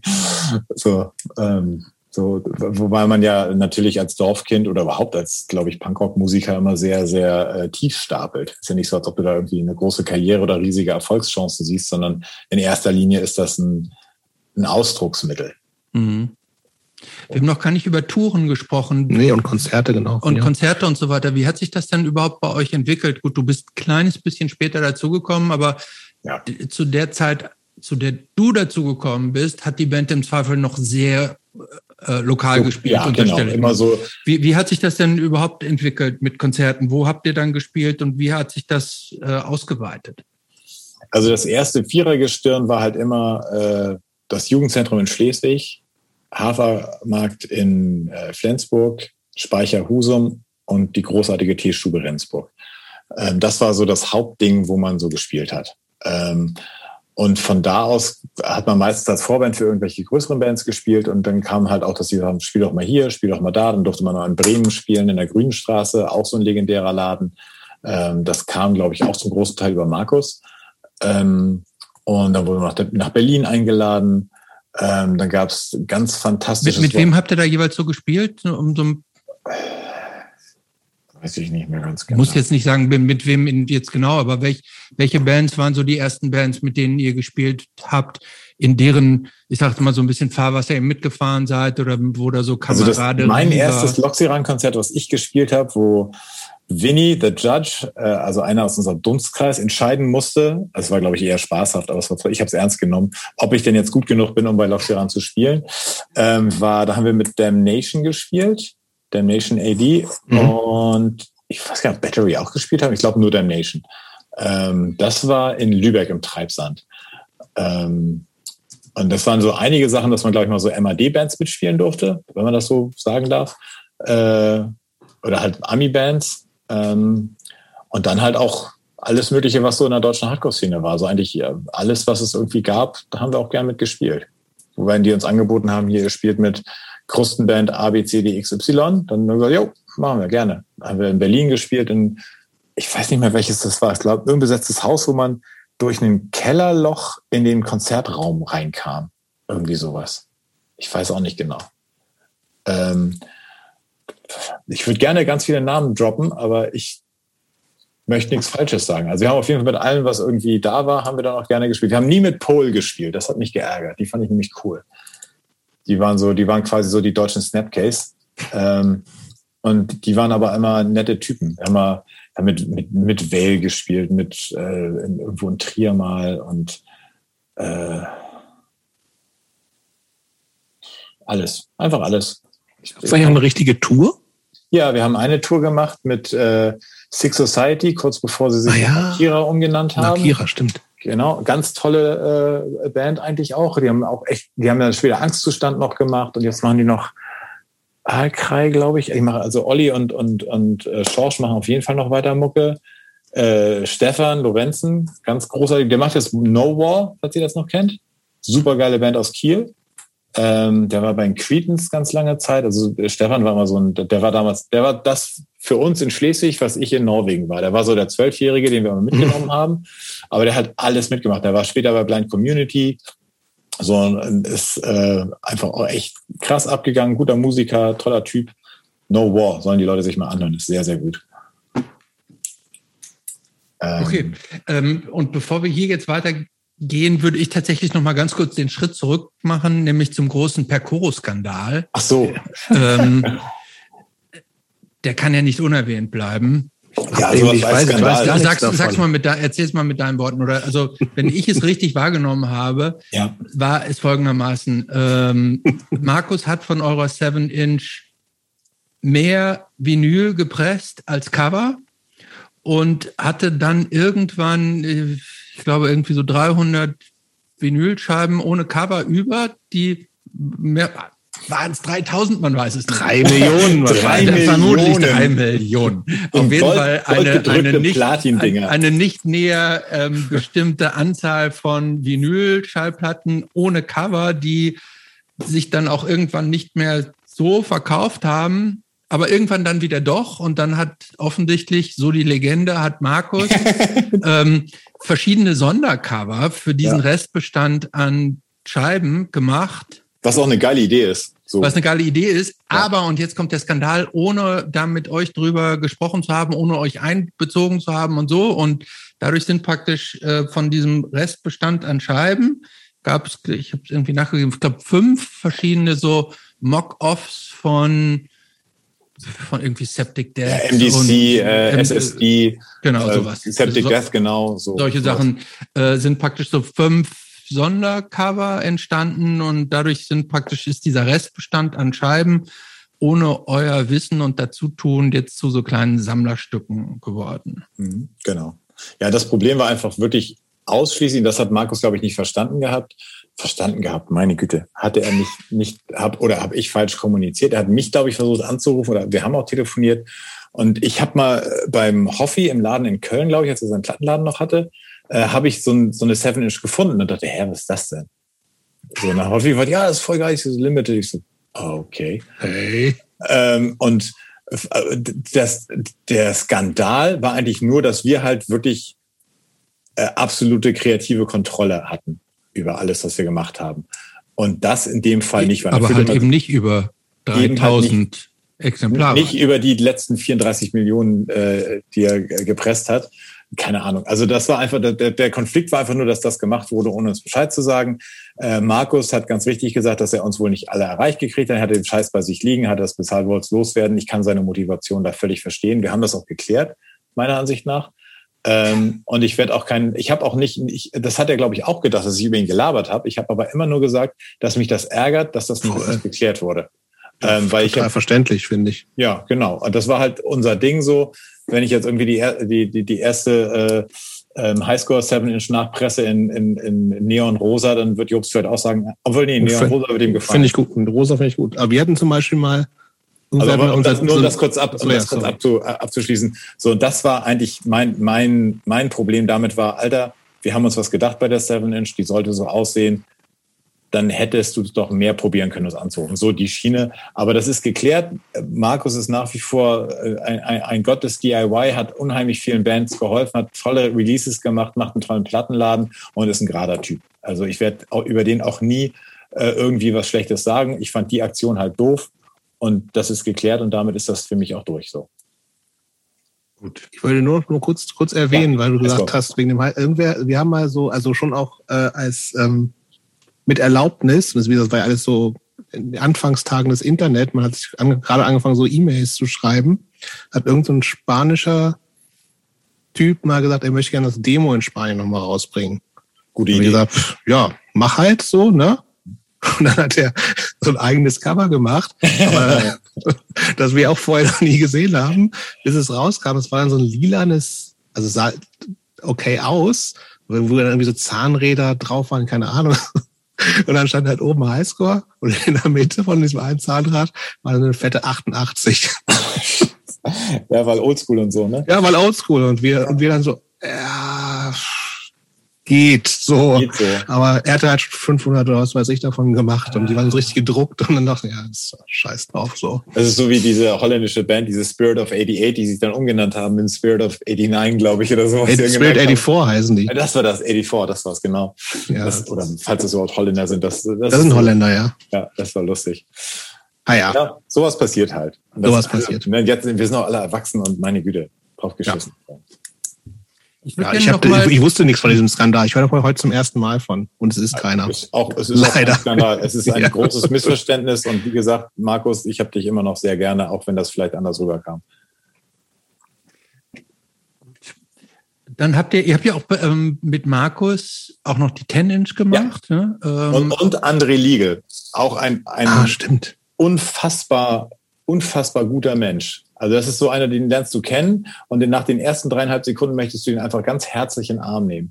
Der hat so eine mega coole Ausstrahlung und ist natürlich abgesehen davon ein unfassbarer äh, Künstler.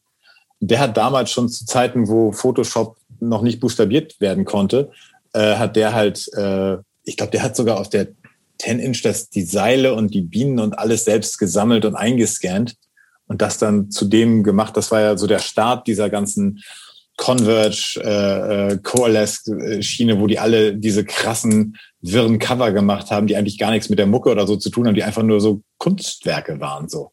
Und das hat er bei uns halt auch gemacht. Und ich war echt so, ich, ich konnte damit erst nichts anfangen, weil das so weit das krass, also krasse halt Entwicklung zur Seven Inch halt so. Ne? Ja, komplett mega, anders. Also völlig anders, ja. außer den Inhalt halt, aber es war ja. halt trotzdem so, alter Schwede, geil. Fand ich super. Also André ist, ist uh, unfassbar. Und der macht jetzt ja auch ganz viele geile Sachen, Reissues auch für Endhits und für Euse und so, so unheimlich coole Sachen. Auch wieder ein, ein, ein äh, Weggefährte, den ich nicht missen möchte. So. Sowohl Euse als auch André. Ja, was mir da aufgefallen ist, ähm, das Cover war ja in Farbe, was, ähm, was zu der Zeit nicht selbstverständlich war. Ne? Ja, richtig. Also, ich glaube, da hat Markus auch echt was rausgehauen. Ich glaube, der hat auch echt Kohle für bezahlt. Genau, also äh, gut, weiß ich nicht, aber äh, normalerweise war damals ja der Standard eher äh, schwarz-weiß, ja, ja. so dieses DIY, selbst gemacht. Ähm, war das jetzt dann eine bewusste Entscheidung, dass ihr also auch was das Artwork anbelangte, da jetzt so ein bisschen neue Wege gehen wolltet? Oder also hat sich das so, quasi nee. zufällig ergeben, weil euer Kumpel das halt so gemacht hat, wie er es gemacht hat? Nee, also André hat einfach gemacht und ich glaube, Dennis hat so ein bisschen Einfluss drauf gehabt. Er hat gesagt, oh, das finde ich auch cool, das finde ich auch geil, weil Dennis war auch immer allem irgendwie drei, vier Schritte voraus so. Ähm, das hat sich bei vielen Sachen gezeigt. Der war einfach mit dem Kopf schon immer ein bisschen, bisschen woanders. Ja, ich suche gerade die, die äh, 10-Inch, aber ich komme hier gerade nicht ran. Egal. Das war Ziel. Ja. Ähm, Soll ich dir, hilft dir aber nicht so viel. Ne? Nee, hilft, hilft mir gar nicht. Nee, äh, ich wollte nur sagen, weil wegen des, des, ähm, des Inhalts. Aber nee, also so, es gab jetzt keinen Kreativmeeting, die sagte, ey Jungs, wir müssen uns auf dem Markt anders aufstellen. Und sondern es war halt einfach, das machen wir. Und zu dem Zeitpunkt war, als die rauskommen, haben wir uns ja schon aufgelöst. Ach ja, tatsächlich? Wir haben, also, wir haben die letzte Show in Immenhaus in Kassel gespielt. Auf Stimmt, bei diesem, was nicht, 99 Festival, ja, ne? Möglich. Ähm, und ja, das war, ich habe noch gerade vor ein paar Tagen noch irgendwo den Flyer gesehen. Da stand auch irgendwie Loxiran letzte Müsste Show. man ja auf Instagram finden bei diesen äh, Hardcore-Flyers. Ja, ich habe den wieder gerade vor ein paar Tagen ist er mir irgendwie wieder aufge angespült worden. Mhm. Ich habe äh, die Show auf YouTube gesehen. Aber was? Ja, es gibt, es gibt zwei, es gibt zwei ja. äh, Tape. Ich versuche ja immer den Robi. Äh, Robi, du kannst bitte das äh, Tape jetzt mal rausrücken. Ich will das ja mal digitalisieren, nochmal richtig ähm, und nochmal richtig zeigen. Ähm, es gab zwei Versionen, einmal von, von Jens und einmal von Robi. Ähm, Robi Wahn? Ja. Naja. Ah, Der bogenschießende Straight Edge äh, Mann. Auch, auch wieder ein ganz toller Typ. Also, das stimmt. Ne, ganz angenehme Leute sind. Wenn, das. wenn ich prollig wäre, würde ich Shoutouts geben, mache ich aber nicht. Ich gebe gerne, ich bin prollig. Shoutouts Gut. an Robi. Robi Wan ist der Shit. Der ist echt cool. Und der hat den ganzen Scheiß halt gefilmt. Die ganze Zeit, deswegen hat er so einen dicken Bizeps, weil er die ganze Zeit die Kamera mal hochhält hier. Wahrscheinlich. Stand, und da haben wir, das war ja auch ein Riesenchaos. Also, das war eine tolle letzte Show mit Unterbrechungen. Diese, diese, die waren auch gut, die, die Festivals. Das war geil, ey. Das war so gut, was da alles gespielt hat. Und ich weiß, dass es noch ein bisschen kurz Ärger gab mit Vale, weil die eigentlich gerne als letztes spielen wollten. Hm, die schon wieder ich, ich will nichts Schlechtes über die sagen. Der, der, der Raul war zu mir immer ganz cool. Ähm, auch nichts Schlechtes über Raul. Ähm, und äh, aber die haben sich da schon so positioniert, gesagt, nein, wir sind die Headliner und wir machen das. Und dann ich das aber, nee, jetzt spielen Loxi ran. Und wir haben lustigerweise nicht mal äh, Mutter Erde gespielt am Schluss. Was? Ja, das war dann, da war dann, hoffe ich hier, jetzt kommen gleich die Bullen, wir müssen aufhören, müssen aufhören. Und da war nicht mehr Zeit für zwei Minuten. Naja. Aber es war eine tolle Show. Es war, und da kam halt auch erst, da gab es ein Zelt vor der Tür, da hat Markus dann, glaube ich, alles, was es, was er noch äh, kriegen konnte, mit diesem Noxiran-Schriftzug ähm, ähm, bedruckt und das verkauft. Da gibt's also alle möglichen Workwear-Hemden und was ich was von. Das war auch die Zeit der Workwear-Hemden, ne? So geil, ey. Grauenhaft, wirklich. Ja. und dann haben wir uns tatsächlich uns aufgelöst, kurz bevor die 10-Inch bzw. die CD rauskam. Ähm, weil, also, weiß nicht, ist der Grund bekannt oder ist das? Nee, das, das wollte ich, ich wollte nachfragen. Ich weiß gar nichts. Ähm, also, weil wir dann halt tatsächlich gesagt haben, wenn, wenn nicht alle das leben, was wir da singen und nicht ah. alle das mitmachen, was wir machen, dann hat, ist das nicht ehrlich und dann hören wir auf. Und zu dem Zeitpunkt hatte Tobi sich so ein bisschen von einigen der Sachen äh, wegentwickelt, über die wir gesungen haben. Und dann haben wir gesagt, so, dann machen wir das nicht. Warum auch, äh, weswegen dann ja danach auch äh, Chispa entstanden ist, wo ja das, was der Loxiran ist, mit einem anderen Sänger. Ich habe übrigens gerade, ich habe den Flyer hier gefunden. Das ah. ist 98 schon gewesen 98. tatsächlich. Genau. genau. freitags Reproof, Eyeball, kann ich mich nicht dran erinnern. Enfold haben gespielt, mit Highscore haben wir gespielt. Ja, Akira und dann äh, Loxiran und Vale. Und am Samstag Free at Last, sagt mir nix. Äh, oh. Eckles, Upright, H Street, das waren unsere Wiener Buddies. Ah, Wien. glaube ich, auch also, aus Wien. Ja. Ackephal. Ja, auch klasse. Äh, Degradation, Treadmill, Ackephal werden nie erwähnt bei Northcore, gehören aber voll dazu. So. Ja, hätte ich, würde ich auch nicht so dazu. Sind aber die gleichen gut. Homies. Also äh, ja, ja. Tore ist halt, mit dem haben wir immer noch zu tun. Der Schwarze, äh, der Tumult haben gespielt, die habe ich auch irgendwie ja, verdrängt. Oh, Acorn gab es ja auch noch. Mainstrike haben auch gespielt, wusste ich auch nicht. Und dann, nicht, und dann noch gab es so ein bisschen andere. Emo mit Star Market und Promise Ring, erstaunlicherweise. Lame as fuck, aber, ähm, aber Eggborn, das war, war ja André der Basser. André Liegel, der unsere äh, Tennis gemacht hat. Ah ja. Oder wie wir sie gerne in Hamburg genannt haben, Aschebahn. Wir waren sehr witzig. Ja. Das war, das war ein ähm, geiles Festival. Das war toll. Äh, äh, Chispa, du hast gerade schon gesagt, es war im Grunde äh, Bloxiran nur mit neuem Sänger. Ja. Ich habe jetzt vor kurzem, oder was heißt vor kurzem, ich habe gestern noch ein Interview mit Dennis gelesen, da hat er geschrieben, äh, Bloxiran hätten sich unter anderem auch deshalb aufgelöst, weil äh, Leute eure Texte zu Parolen gemacht hätten und euch das dann nicht mehr ganz geheuer gewesen wäre. Ja, das hat, das hat so ein Eigenleben angenommen, das stimmt schon. So, das wurde so, es, klingt so ein bisschen doof, aber es war so ein bisschen größer, als man dachte, sondern, also ich habe einmal vor der Tour habe ich einen, oder haben wir einen Brief gekriegt mit einem, der irgendwas mit, mit Lebensschutz, ich weiß gar nicht mehr, welchen Text er sich bezogen hat, aber auf jeden Fall so richtig hardline, assi, äh, äh, homophobe Scheiße gemacht hat. Und daraufhin fiel mir nichts Besseres ein, als mir so ein Support Gay Pride T-Shirt selbst zu drucken und mir die Fingernägel schwarz zu malen und zu hoffen, dass er auf einer Show auf mich zukommt und anfängt zu labern, damit ich das mit ihm ähm, ausdiskutieren kann. Mhm. Ähm, aber hat sich natürlich nicht gemeldet. Mhm. Aber sowas passierte halt, das hat mich total genervt. Dann kam, dann kam dazu, dass, dass wir zwar Stage-Diven und den ganzen Kram voll geil fanden und Moshpit, aber das ist halt, dass sie halt auch nicht mehr auf sich geachtet haben. Also das, mhm. äh, auf der letzten Show sieht man, dass ich einmal dazwischen springe, ähm, weil mitten im Song, weil die halt irgendwie die, ähm, den Alex Cord, der mittlerweile auch leider verstorben ist, äh, halt tot trampeln. Ähm, und ich ihn da so da war ich noch nicht so groß wie jetzt, aber groß genug, um die Leute wegzuschieben. Ähm, und da war Dennis halt so aufgebracht, dass er halt, das ist genau der Grund, warum ich keinen Bock mehr auf diesen ganzen Scheiß hier und das Mikro so wegschmeißt. Weil das halt einfach so dann nicht mehr das, wie wir es kannten, mit jeder kennt sich und wenn du hinfällst, hebt, dir jeder, hebt dich jeder hoch und alle sind geil miteinander, sondern es war halt so ein bisschen, gab dann halt auch so Ego-Gewichse und da haben wir mhm. keinen Bock drauf gehabt. So mit, ich bin der Coolste und mach mal ein Foto, wie ich Stage dive und so ein Scheiß. Das war halt, fanden wir nicht geil. So. Mhm. Es gab auch eine, eine, Show in Berlin, da hat einer so aggro getanzt, da ist Olli mit Bass reingewonnen und hat ihm das den Bass um die Ohren gezimmert, so. Mhm. Mit, mit aufgeschlagenem Kopf und allem.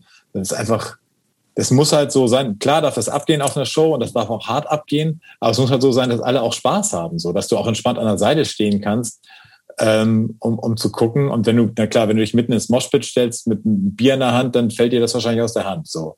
Aber äh, wenn du an der Seite stehen möchtest, sollte da keiner mit einem, mit einem Drehkick in dich reinspringen dürfen. So. Mhm. Unter anderem. So. Ja, und in diesem Interview, was ich eben meinte, ähm, hat Dennis dann gesagt, dass es mit Chispa dann anders äh, äh, werden sollte. Ja. Ähm, dass ihr ich guck mal gerade, zitiere, also ähm, mit Schista sollte dann alles ausgereizt werden, keine Fläche zum Mitgrölen von Texten, Grenzen ausgelotet werden, musikalische Totalzerstörung. Äh, kommt ja ungefähr hin. Irgendwie schon. also, da, wenn ich da jetzt Geschichten, also der Dusche. Ja, raus mit den, raus mit den Geschichten. Oh, da, äh, dann sind wir um zwölf noch nicht durch, du. Ähm, aber was für mich okay ist. Äh, aber der, der Duce hat ja schon so ein bisschen die US-Tour angesprochen. Ja, genau. Ähm, und da sind ja echt krasse Sachen passiert. Also Chispa war tatsächlich für uns so ein Gewaltexperiment. Man hat das gemerkt bei Loxiran-Songs wie, wie Schizophren ähm, oder so, dass das alles in so ein bisschen eine wirre, wirre oder andere Ecke ging oder auch, ähm, was war denn andere Ding? Also alles, was da so ein bisschen wirrer war. Ähm, und da haben wir einfach gedacht, wir machen jetzt einfach mal das, worauf wir Bock haben. Und ich spiele mal nicht nur gerade vier Viertel Beat und durch und so mit einem wirren, äh, sondern einfach mal, ich habe ich hab auch mal Sticks ins Schlagzeug geschmissen, um zu gucken, ob man daraus ein Beat bauen kann. So, so ähm, und manchmal hat Dennis auch Songs mit dem Computer gemacht und gesagt, kannst du das so spielen? Und hat sich das irgendwie zurecht gewurstelt. Das war dann auch schon richtig geil. Ähm, Ach so, äh, Christopher, für dich als, als, als, als Nerd dazu. Der Grund übrigens, warum es auf, auf der 10-Inch diesen Song Schade, dass Beton nicht brennt gibt, ähm, das waren eigentlich so als Interludes gedacht. Das kam später auf der Spotify, also auf Spotify ist ja diese, diese Diskografie drauf. Ähm, und da sind halt einfach un, unveröffentlichter Song drauf und noch verschiedene, der eine heißt Schlafen, dann gibt es einen Song, den haben wir nie veröffentlicht, weil da auch das N-Wort benutzt wurde von dem Rapper, der darauf gerappt hat.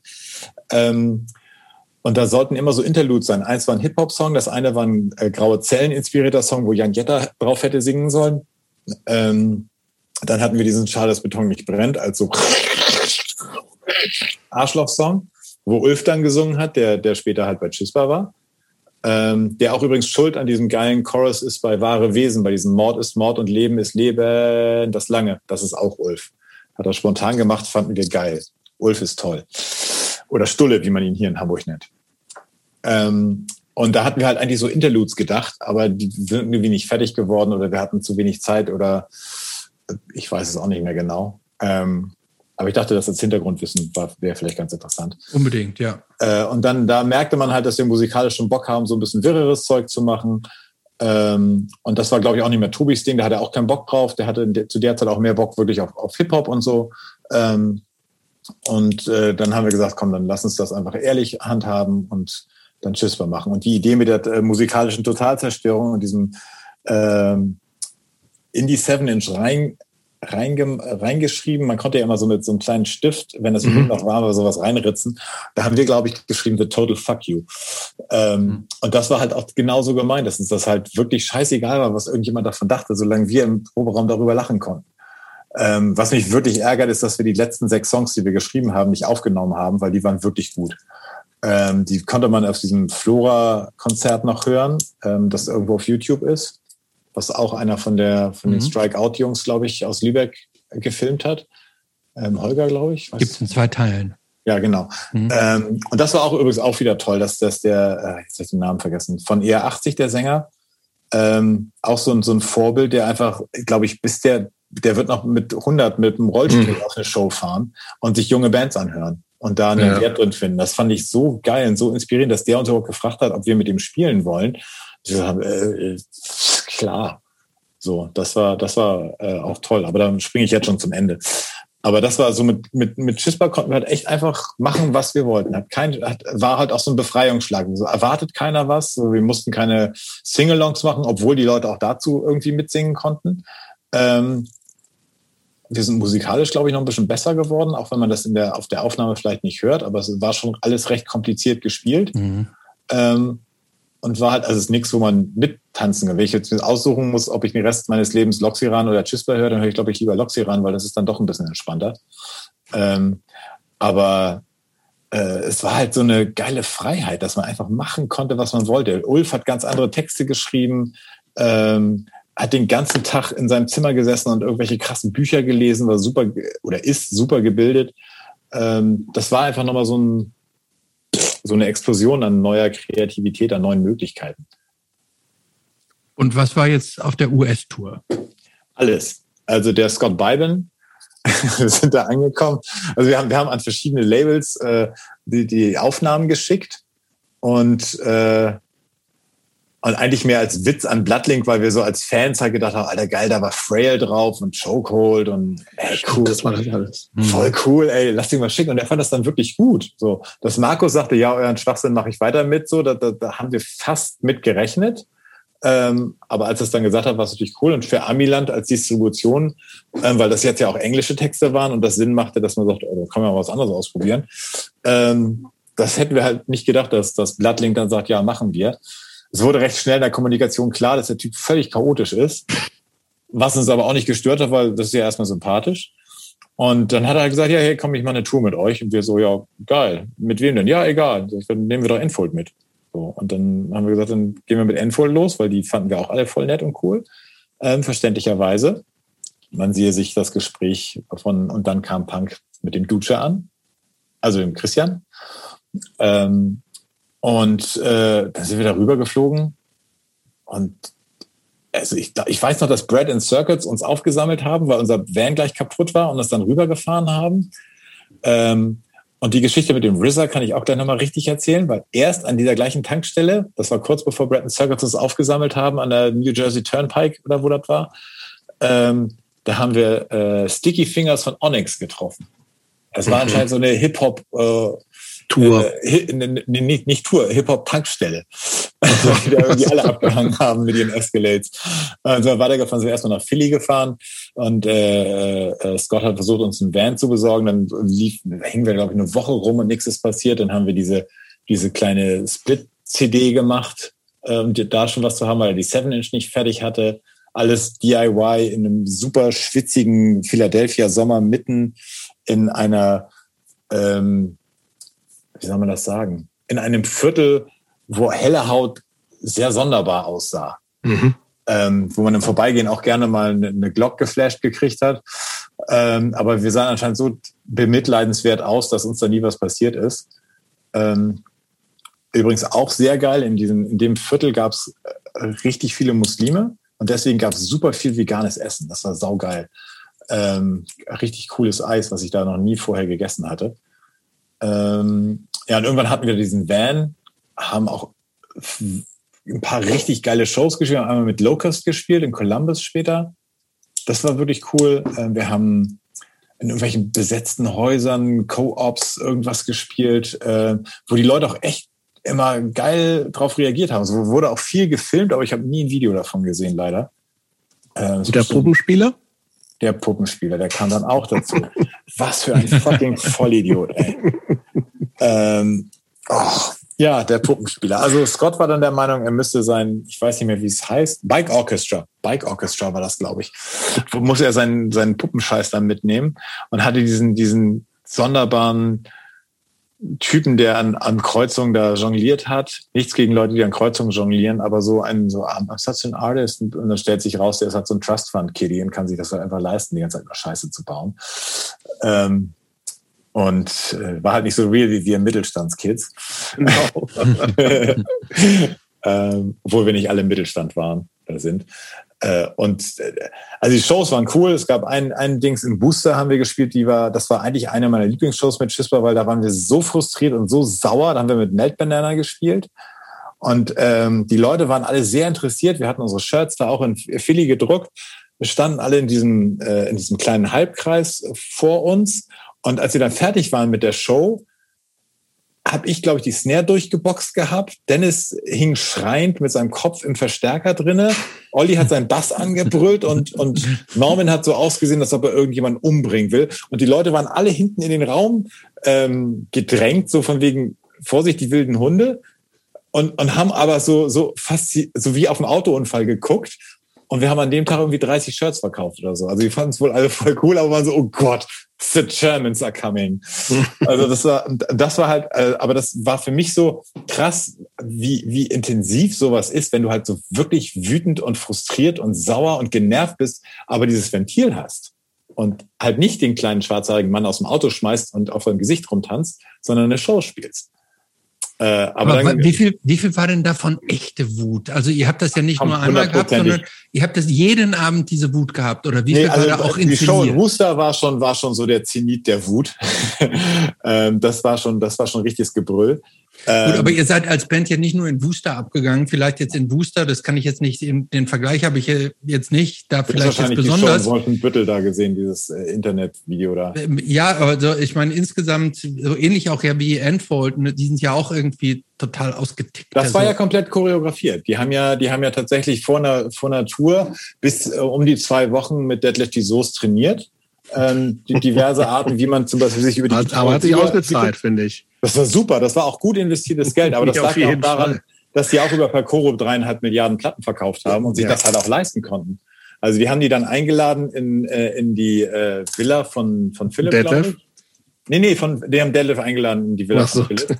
Nein, Quatsch. Also ähm, ich glaube, das war tatsächlich für alle von uns so ein bisschen, vielleicht war es zum gewissen Grad Show, aber auch, auch einfach dieses frei sich ausprobieren. So dieses, ich, ich erinnere mich an, an diese Show in Wolfenbüttel, die da, sie es auf YouTube gibt, da mache ich auch irgendwelche komischen Grimassen oder was, an die ich mich im Nachhinein nicht erinnere. Aber es war halt so, das hat halt Spaß gemacht so. Und es war halt nicht so, ich poste jetzt mit meinem Fuß auf eine Monitorbox und, und mache hier einen auf, auf Iron Maiden oder so, sondern das war halt einfach so ein, auch so ein, so ein Interagieren mit dem Publikum, weil was anderes kann ich mit, als Schlagzeuger auch nicht machen.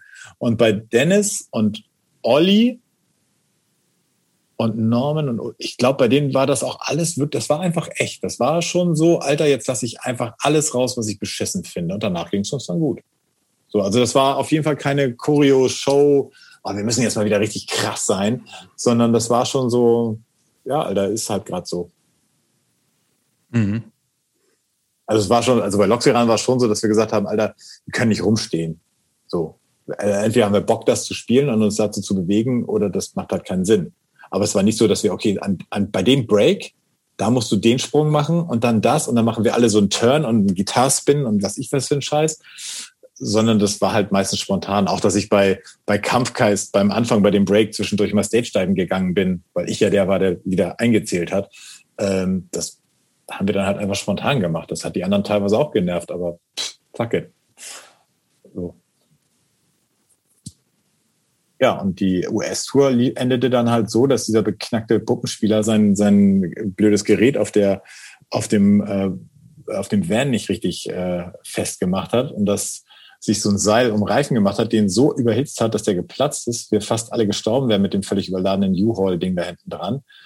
Ähm, und dann erstmal da standen dachten, fuck, Alter, was jetzt? Und dann, bevor ich äh, dem Balben äh, durch das Loch im, im Bodenblech ziehe in seinem scheiß Van, ähm, habe ich halt gedacht, dann gehen wir jetzt mal los zur nächsten Stadt und holen uns irgendwie Assistance. Und dann stand halt das, was der Duce ganz gut beschrieben hat, dann stand da so ein viereinhalb Meter großer äh, Highway Trooper, der dann gesagt, nee, genau, er stand so ein Kit, so ein, so ein hier äh, Knight Rider Karre da, dann Return to your vehicle. Wir so, hey, uns, return to your vehicle now! Und wir so, oh fuck, Alter. Jetzt so sind wir zurückmarschiert und dann stand er halt da und stand halt auf einer von dieser ja, wie groß sind die? Locker, locker einen Meter noch was, äh, Betonmittelbarrieren. Äh, Ganz locker raufgekniet, wie andere Leute halt auf dem, auf dem Stuhl und, und war einfach gigantisch mit diesem, mit diesem krass gebügelten, komischen Ranger-Hut da und hat uns dann verklickert, dass das halt auf jeden Fall alles so nicht geht und wir jetzt irgendwie da in die Stadt abgeschleppt werden. Und dann waren wir in Normal, Illinois und wurden da von so ein paar Studenten aufgenommen, bis wir dann gesagt haben, was was, äh, fuck off, und äh, dann haben uns ein paar Leute, ich weiß den Namen nicht mehr, ich glaube, äh, hieß ja auch Scott. Auf jeden Fall hat er ein Joy Division Tattoo. Und die haben uns zurück nach Columbus gebracht. Ähm, von da aus sind wir mit dem Greyhound dann losgefahren nochmal Chicago und von da aus nach New York. Und ähm, Enfield sind, glaube ich, früher geflogen. Und wir haben gesagt, ey, fuck off, wenn wir jetzt noch in New York sind, dann gucken wir uns das nochmal an. Ähm, und waren eigentlich alle noch auf dem in New York halt unterwegs, haben da ein bisschen geguckt. Ich habe mir noch mal, hab ich mir da, ich glaube, da habe ich mir noch eine Snare gekauft, ganz geil. Und Olli hat sich, glaube ich, da in New York den Rickenbacker gekauft, den wir dann in Deutschland noch weiter benutzt haben, den er auch später, glaube ich, bei Tomte noch benutzt hat. Ähm, und das war eigentlich mit das Geilste der Tour, dass wir alle zusammen so in New York rumgedaddelt haben. Ähm, habt ihr da, wo habt ihr da gewohnt dann überhaupt? Irgend so, irgend so beknackten Hostel, alle zusammen okay. in einem Zimmer. So, das war aber cool. Also es war einfach ein heißer Sommer in New York, so ein bisschen wie, wie der Film Kids, nicht, nicht ganz so extrem, aber man ist halt rumgelaufen, überall war ständig, äh, war ständig was los, war, war cool. Meine Eltern haben gesagt, komm Junge, wenn du noch da bist, dann schicke ich dir ein bisschen Kohle rüber, dann kauf dir irgendwas ein, bring mir mal ein paar Vans, äh, bring mir mal ein paar Levi's mit. Ähm, und dann war das auch nicht so, dass man, dass man irgendwie, okay, ich habe jetzt noch drei Dollar und ich hole mir jetzt ein, ein Falafel hier und, sondern man konnte sagen, okay, pff, kann mir dann tatsächlich auch nochmal ein Kokoswasser kaufen oder irgendwas. Mhm. Ähm, musste nicht am Hungertuch nagen. Bis auf Ulf, der einfach eiskalt im Hostel geblieben ist und die ganze Zeit nur gelesen hat, ähm, weil er sagt, er will kein Geld ausgeben. Aber er kam dann später doch noch mit. Es gibt noch Fotos von uns, wie wir alle zusammen durch New York stromern. Und halt äh, auf dem World Trade Center noch sind. Stimmt, das gab es ja noch. Mhm. Ja, das gab es da noch. Und die Tour, das war auf jeden Fall war lustig. Wir haben eine lustige Sache, wir haben mal bei Rick von 25 to Life angerufen, weil wir die Nummer hatten. Ich hatte so ein kleines schwarzes Büchlein mit allen Leuten, wo ich Shows mitgemacht habe mal. Und die haben mir dann immer ihre Adressen reingeschrieben und hit me up if you ever bla bla bla. Und der hatte so einen beknackten Anrufbeantworter das, das klang so, als ob der seine Band, eine von seinen beknackten Bands kommt. So, yo, so, it's Rick, I'm here right now in Crib, uh, even message, get back to you, peace. Und das haben wir, das wollten wir erst aufnehmen, weil das so unfassbar albern und behindert klang. Entschuldigung, behindert sagt man nicht. Weil das so unfassbar albern klang. Ähm, aber haben wir dann doch nicht gemacht. Rick Life, oh ey. So ein krasser Typ. Wahnsinn, jetzt, der Typ. Ey, um das jetzt den Kreis auch zu schließen mit der RZA-Geschichte, das hat sich nämlich vor der Tour so äh, getragen, dass wir dann, ich glaube, wir waren auf dieser Show oder dieses, diese Radioshow WNYBC, das der Steve Roche, der das gemacht hat, der dann sp äh, später bei Seisha und so gespielt und auf meiner, auch eine ganz tolle Band. Der hat die Songs jetzt auf seinem Bandcamp oder Soundcloud auch nochmal rausgebracht. Ähm, in, äh, glaube ich, überarbeiteter Qualität. Da kann man nochmal reinhören. Okay. Ähm, so, sollte ich den Link finden, kann ich euch den ja schicken.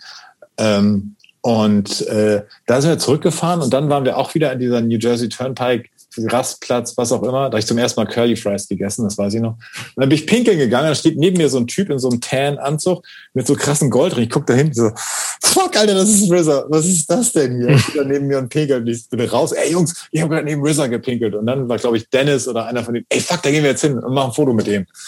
Und dann äh, ist halt dieses berühmte Foto entstanden und Dennis kam dann auf die Idee, Alter, wir schicken das jetzt zur Bravo und erzählen denen irgendwas von einer äh, Wu-Tang-Show, wo wir waren. Einfach, dass wir sagen können, wir waren mit Schiss bei einer Bravo. So. Und das war eigentlich die ganze Geschichte dahinter, hinter diesem Foto in der Bravo. Hat ja auch funktioniert. Ja, war super. war Wieso gab es denn eigentlich nur so wenige äh, Songs von euch aufgenommen? Ähm, es gibt fünf Songs aufgenommen, nee, sechs. Mit das dem, ist echt wenig, ey mit dem Sampler äh, von, von Alvaran und Percoro zusammen.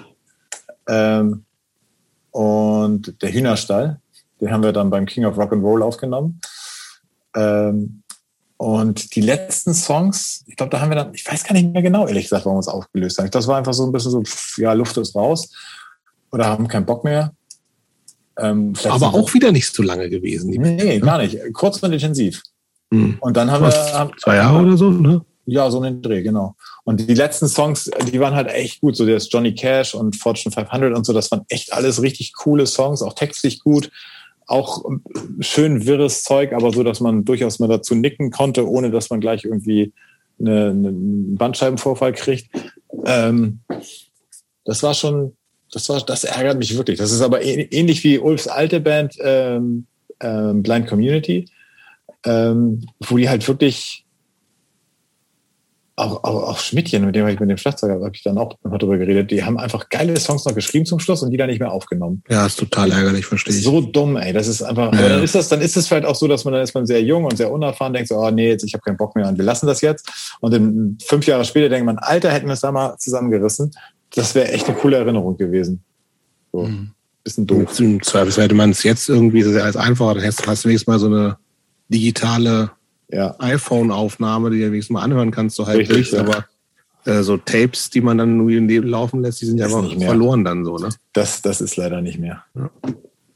Okay, ähm, Christopher, hast du noch was zu Chispa? Ich würde sonst abhaken. Wir haben, wir haben noch viel vor. Ja, also im Grunde Post-Chispa. Relativ, ja. viele, ähm, relativ viele Leute von euch. Alle äh, abgerutscht in, nach, in die Hamburger Schule. Sind in die Hamburger Schule und äh, sind dann irgendwo ganz viele bei Tomte gelandet. Ne? Ja, richtig. Ich wurde kommt, auch mal gefragt. Ja, das, ja, das habe ich gelesen auf Also irgendwas. erste Frage, wie kommt es denn überhaupt, dass Tomte zu so einer äh, Emo-Hardcore- äh, Chaos Post-Auffangband wurde?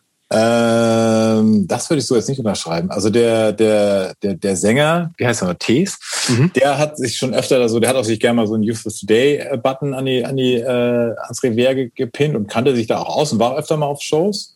Ob ironisch oder nicht, das weiß ich nicht. Ich glaube, der fand das auch teilweise cool. Oh, und der kannte uns halt auch, weil wir da, ähm, weil wir halt ähnliche Proberäume hatten und man hat sich da mal gesehen. Ähm, und hat dann wohl den Wert der Jungs entdeckt, als er seine Band da irgendwie komplett auseinandergeschroddelt hat. Ähm, er ist ja auch ein Charakter. Und ich weiß, dass er mich mal, als ich da noch in so einem Laden gearbeitet habe, auch gefragt habe, ob ich mir vorstellen könnte, Schlagzeug zu spielen. Ich weiß nicht, ob er sich daran erinnert, vielleicht hat er auch 20 Schlagzeuge gefragt, aber ich habe auf jeden Fall, äh, mein Claim to Fame ist, dass ich gesagt habe, nee, Digga, das ist mir zu langweilig. So, da hatte ich einfach keinen Bock drauf. Ähm, da habe ich lieber keine Musik gemacht ähm, und habe halt einfach andere andere Sachen mit Hardcore zu tun gehabt. Äh, das, ich weiß nicht, wie das kam. Also ich fand dann die Songs, die Dennis wirklich geschrieben hat, auf der einen, auf dieser und Olli auf der auf der Tomter-Platte, die finde ich auch ganz gut. Ich mochte mir halt irgendwann T.S. Gesang nicht anhören, aber ich habe mich derbe für die gefreut, dass sie wenigstens eine Zeit lang Geld mit Musik machen konnten. So. Ähm, aber war halt nie so meins. Ich habe die respektiert, weil die halt ihren Scheiß gemacht haben, so, aber äh, ich bin jetzt halt auch nicht so der große Fan. Bist du eigentlich Tomte-Fan, Christopher? Nein, überhaupt nicht. Christopher? Überhaupt nicht. Du bist ein guter. Ich auch nicht, gar nicht. Also ich verstehe es, aber gut. Aber du bist auch Oasis-Fan. Ja, wollte ich gerade sagen. Entschuldigung. Oh Gott. Nee, ich habe tatsächlich mit diesem ganzen, mit diesem ganzen Indie, Indie, Rock, Indie, Indie, Indie Rock, da habe ich so, puh. Nee, ich weiß auch nicht. Es gab ja auch mal, es gab, ich habe ja sogar mal mich auf ein Internetfeder eingelassen mit dem wer ist denn nochmal, dem äh, Basser von äh, oh, Tokotronic. Jan Müller. Jan. Jan. Ähm, den ich ja nur kannte noch aus Hamburg. Und da haben die sich halt, er meinte nein, ich meinte ja, aber die haben sich halt über Straight Edge und den ganzen Scheiß halt lustig gemacht.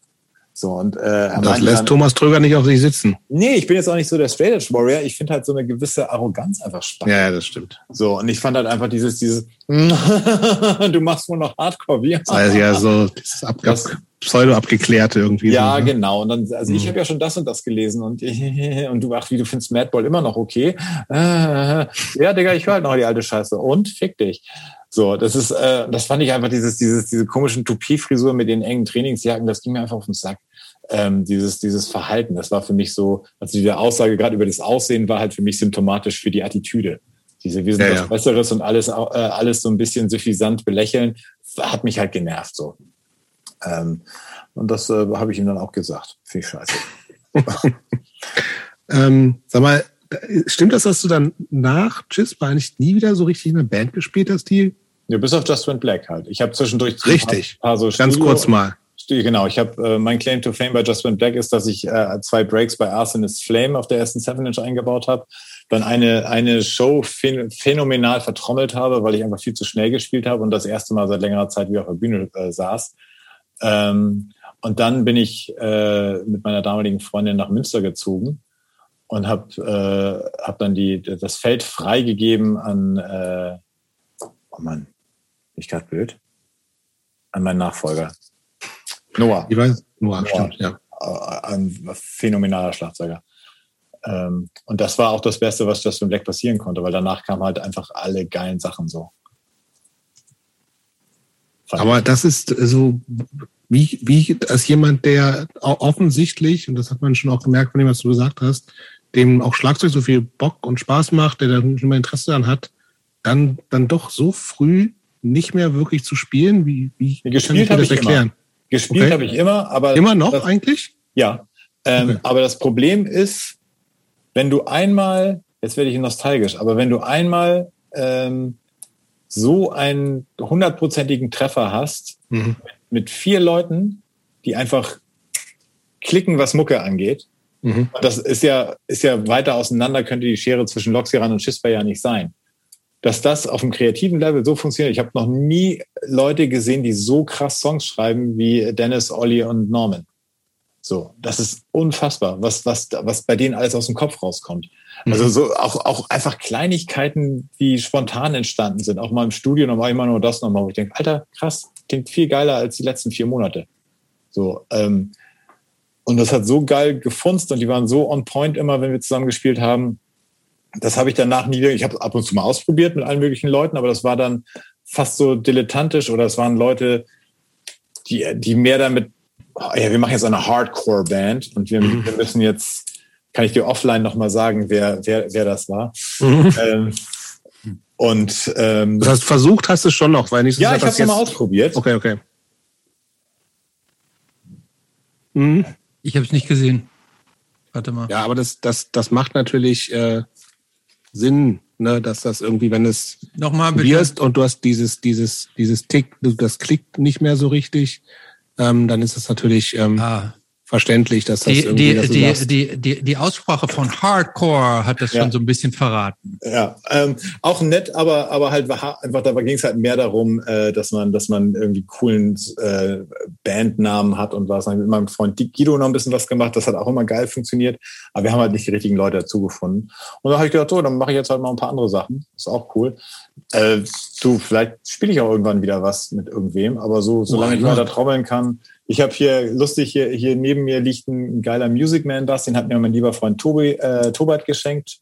Ähm, Shoutout an Tobert. Ähm, von, von Turbostart, was auch ein ganz fantastischer Mensch ist, den ich auch noch kenne aus Zeiten, wo er keine schwarzen engen Hosen getragen hat, sondern Baggy-Hosen und Kickflips gemacht hat in Baseballjacken. Ähm, ein fantastischer Mensch. Und der hat mir gesagt, hier, spiel mal ein bisschen Bass. Jetzt spiele ich ein bisschen Bass. Okay. Gut, dann, das heißt, wir haben das, die, die aktive musikalische Phase gut abgehangen. Ich glaube, ja. Abgehakt. Das heißt, äh, du hast ja eben schon angedeutet, es gab dann sozusagen andere Sachen, die du ähm, gemacht hast. Und äh, es, es gab so eine, was du auch schon angedeutet hast, irgendwie statt Studium äh, irgendwie in Skate-Shops arbeiten. So, du hast ja so ein bisschen genau. so eine so eine Skateboard-Karriere dann auch gemacht. Also du hast tatsächlich irgendwie äh, bei verschiedenen Skateboard-Labels sozusagen gearbeitet und auch hab so was eigenes auch gemacht, ne? Ja, Ja, genau. haben, also ich habe eine Zeit, ich habe Also du halt hast angefangen hast in, in einem Skateboard-Shop, ganz normal verkaufen, beraten, Genau, bla bla bla. genau. Und dann Genau. man Moment, du, ich habe hier bei mir stehen Shopmanager Titus Hamburg von 2003 bis 2008, immerhin fünf Jahre. Ja, ich war fünf Jahre bei Titus Hamburg, ähm, habe gleichzeitig, während wir den Laden für Thorsten gemacht haben, habe, habe ich eine, eine Ausbildung gemacht, damit ich was Richtiges lerne. Korrekt. Ähm, und ähm, habe das halt gemacht. Vorher war ich tatsächlich äh, bei, bei so einer Vertriebsgesellschaft, auch von Titus in Münster. Ähm, und habe da halt so International Sales Gedöns gemacht, während ich mit meiner Freundin da gewohnt habe. Ähm, war da auch auf der einen oder anderen Show in der Baracke. Ähm, auch Highscore, auch auf meiner, haben wir auch gespielt. War sehr, sehr cool. Aber Münster war mir dann auch sehr klein. Das war halt wirklich, du warst halt Skateboardfahrer oder Ersti. Ähm, mehr gab, oder Polizeischüler. Mehr gab's da eigentlich nicht.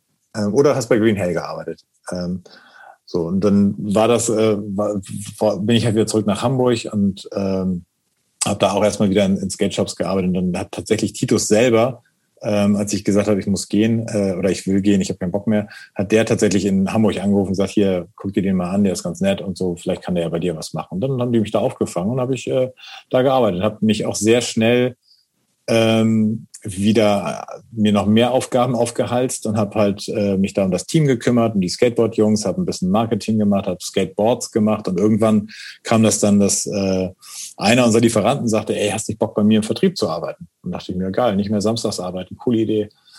Ähm, und bin dann zu, zu dem halt in den Vertrieb und wir haben dann zusammen eine Skateboard-Firma gegründet, die ähm, über Skateboards hieß. Und die war eine Zeit lang auch richtig, richtig erfolgreich. Ein richtig geiles Team, tolle, tolle Leute. Ähm, und das haben wir, glaube ich, auch so fünf Jahre oder was gemacht. Mhm, von 2008 bis 2013. Genau, die Über hat er dann irgendwann hinter meinem Rücken verkauft ähm, an irgendeinen Typen in Berlin, ähm, der unbenannt bleiben soll. Das war so, ein, so nicht so eine geile Aktion, aber er hat sich eh nicht mit Ruhm bekleckert, als ich Aber das, war, war das nicht so ein, so ein Multimillionen-Dollar-Deal und dass daraus dann gemerged würde, dieser Fahrdienst? Nee, das wär, wir hätten wir hätten wir, wir haben den Namen Das tatsächlich. war doch, das war doch, das war das doch, oder?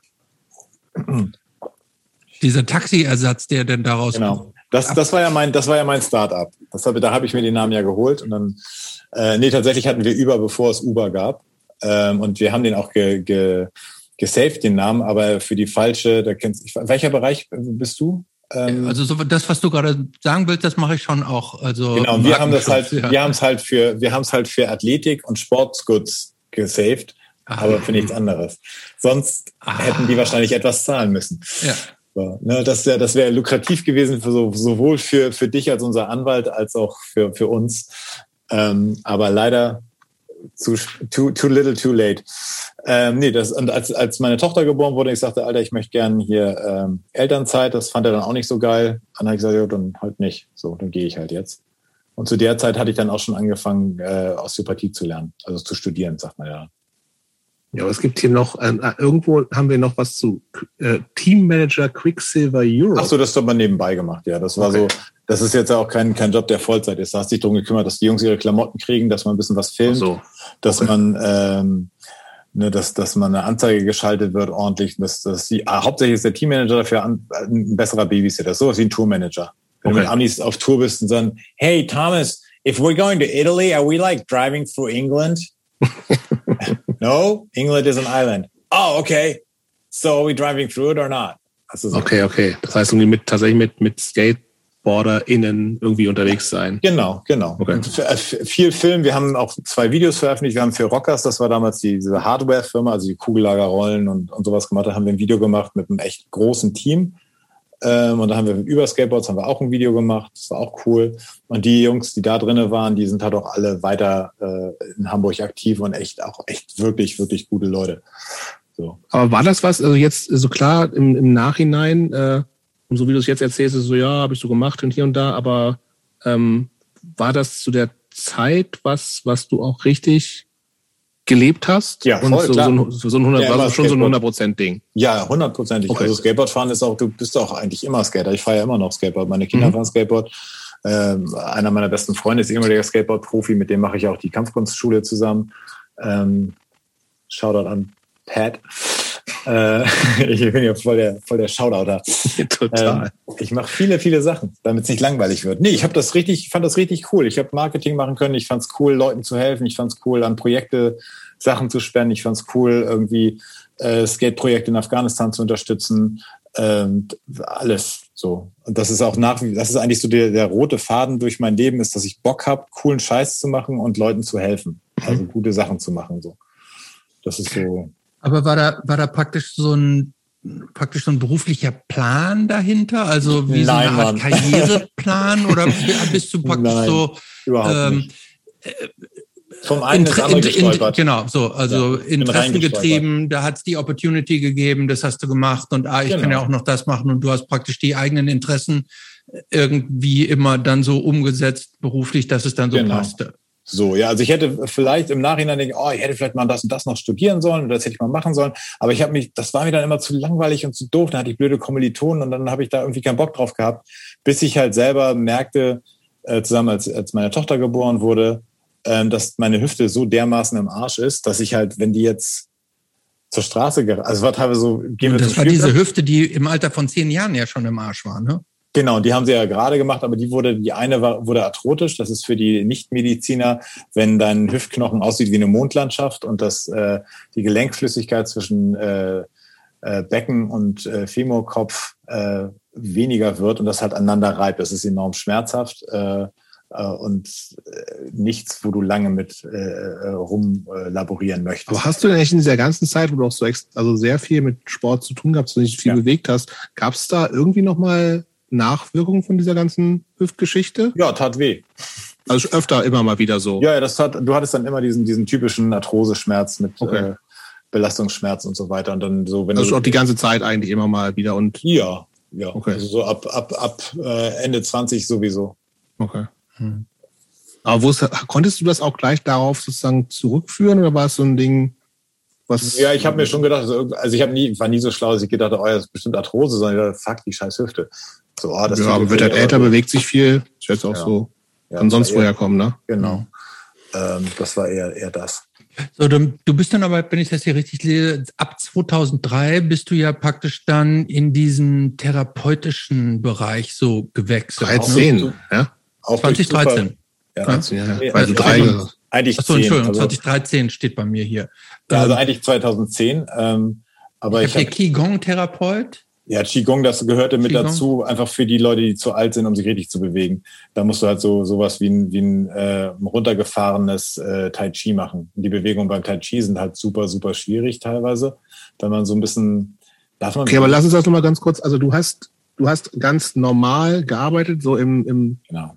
Sportbereich, also und dann nebenbei, nebenbei in so vier Tages äh, Wochenendkursen mhm. über über vier Jahre lang fünf Jahre lang habe ich alle Kurse in eins reingeballert und habe halt da Osteopathie studiert. Das ist aber so ein Ding, was man selber zahlt. Das was muss man in Deutschland selber zahlen. Spielig ist, ne? Das ist kostspielig, ja. Das muss man was, in Deutschland Was kostet sowas? So 15.000 Euro noch sowas? Ja, so um den Dreh. Ja, ja. 15.000 kommt hin. Okay. Ähm, und das war einfach nur, weil ich halt so Hüftprobleme hatte, dass ich dachte, Alter, ich will mich jetzt noch nicht operieren lassen. Und dann wurde ich halt von einem, äh, von einem Osteopathen, einem sehr begabten Osteopathen behandelt. Und das hat mich so geflasht, mhm. dass ich direkt an dem Tag los bin und mir mein erstes Anatomiebuch nochmal geholt habe. Ähm, und gedacht habe, scheiße, das muss ich lernen. Und mich dann da halt, äh, glaube ich, zwei Tage später auch in, die, in diese Schule eingeschrieben habe. Äh, aber ähm, ich hatte immer so ein so ein Affinität zum, zum, zu diesem körperlichen Arbeiten schon. Das habe ich gemerkt, als ich meiner damaligen Freundin durch ihre Physiotherapieprüfung mitgeholfen habe, weil ich halt mhm. mit ihr geübt habe und dachte, ey, hätte ich das mal auch gemacht, ich Idiot. Ähm, und da habe ich gedacht, ja, vielleicht ist das ja einfach das Richtige. Aber das Richtige ähm, gibt's halt auch nicht. So, also es ist eine der Sachen, die ich jetzt sehr gerne mache, äh, wo ich auch mit arbeite. Aber ähm, ist halt auch nicht alles, was ich mache. Okay, aber jetzt, dann fangen wir damit doch jetzt erstmal an. Ja. Äh, du hast dann über mehrere Jahre diese Ausbildung gemacht, dieses Studium gemacht, Osteopathie, ja. und hast dich dann damit selbstständig gemacht. Es gibt auch auf deiner Facebook-Seite, ähm, vermarktest du dich als Hardcore? Ja, vermarkten ist zu viel gesagt. das habe ich jetzt gesagt, vermarktest du dich als Hardcore-Osteopath. Ähm, wie lief das dann, als du fertig warst? Äh, also Wie, also startet, wie startet man? Du, suchst dir dann praktisch so Räume, wie so Praxisräume, ja, genau. machst ein Schild dran und dann läuft das? Oder ja, musst dann bist du sofort Millionär. Ja, genau das war meine Frage. Also wie, wie kommt man dann an Kunden? Nee, Hardcore Osteopathie war eine Idee von tatsächlich von, äh, von Billy von Biohazard, äh, weil der ähm, mich angeschrieben hatte, als sie irgendwie mit der Persistence Tour irgendwann vor ich wie vielen Jahren in, in äh, Hamburg waren und sagten, hier der Pauli von Devil in Me, der hat derbe Rückenschmerzen, kannst du dem helfen? Und dann bin ich halt hingefahren. Nee, erst kamen die zu uns in die Kampfkunstschule, haben mit uns eine, ein bisschen trainiert und dann bin ich mit danach mit denen hingefahren, habe denen halt den Rücken gerade gerückt und ihm gesagt, er muss da und da drauf achten, weil er auf jeden Fall einen Bandscheibenvorfall hatte, der nicht zu vernachlässigen sei. Ähm, wo man halt auch als Osteopath klar seine Grenzen sehen muss irgendwie. Also es gibt halt auch ganz viele Osteopathie läuft ja auch in diese Heilpraktiker-Geschichte rein.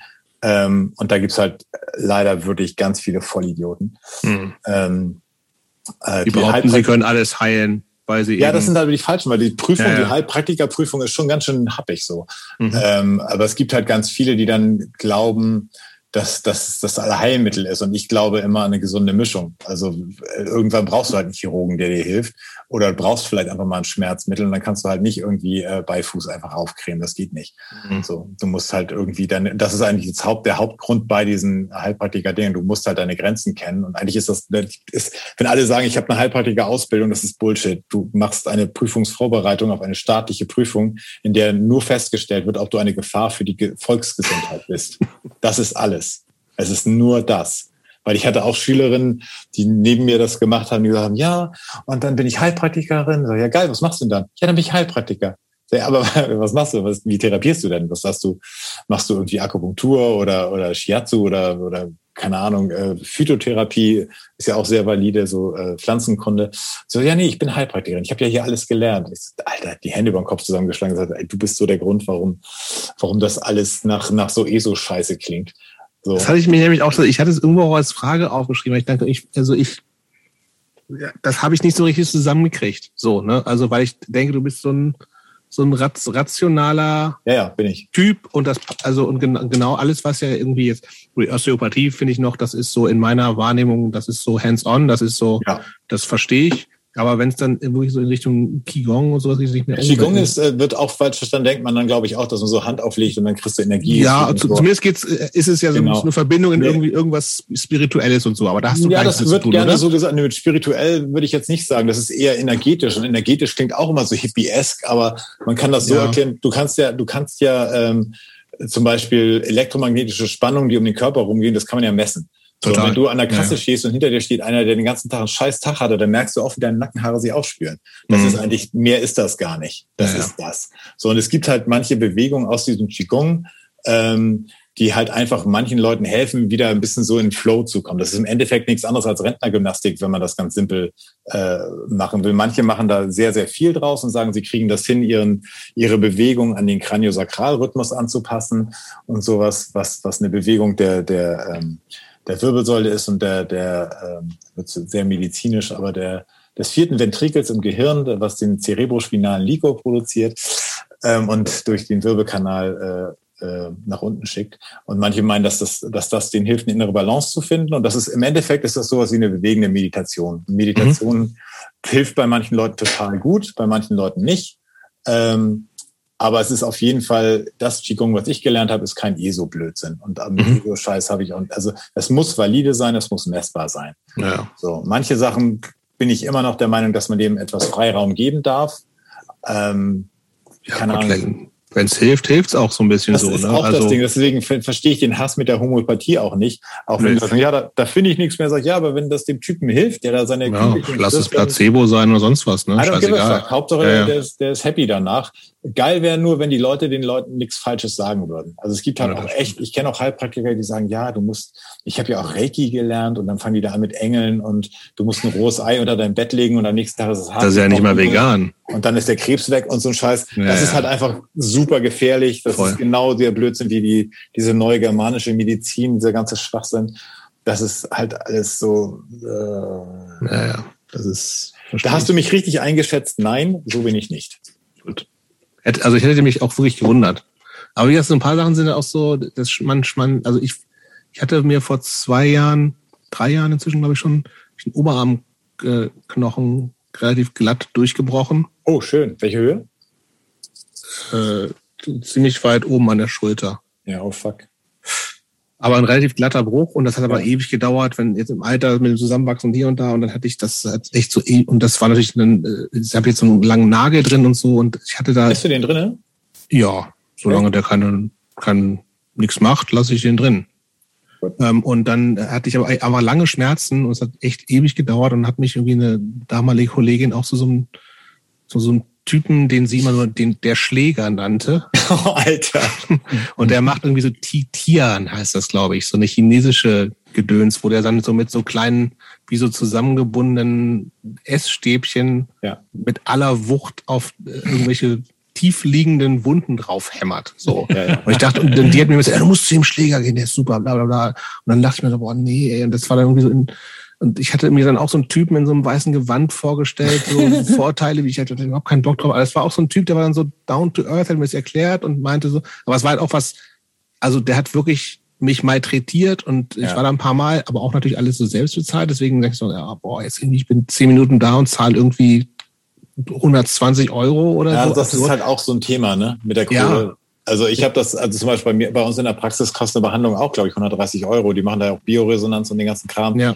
Ähm, also klar, wenn es safe hilft und aber auch so, solange es ohne diesen ESO-Quatsch ist und so. Aber da ist halt auch mein Punkrock wieder dick. Ich habe auch kleine Skateboardfahrer, die bringen mir dann halt mal einen Falafel vorbei. So. Und ja, ja. Wird er halt so behandelt. Das ist doch auch Schwachsinn. Oder die, die kranke Mutter von, von, von so einem äh, türkischen Gemüsehändler oder was weiß ich, das meine Fresse, ey, ganz ehrlich, wenn du, wenn du irgendwelche äh, Hamburger Pfeffersäcke hast, die da irgendwie 500 Euro Trinkgeld Voll. für die Tochter abgeben als Weihnachtsgeschenk, dann Gerne. kann ich auch mal ein paar Kinder so behandeln oder halt zu Shows ja, ja. gehen und Bands, die den ganzen Tag irgendwie Kacke im Bus sitzen, so, wie viele Bands habe ich jetzt behandelt, einfach so, da will ich keine Kohle für, dann kriege ich mein T-Shirt nachhergeschmissen und gut ist. Ja, ähm, das ist also, wo äh, Christopher meinte, äh, als Hardcore-Osteopath vermarkten. Also dieses Hardcore-Osteopathie war wirklich eigentlich nur ein Witz.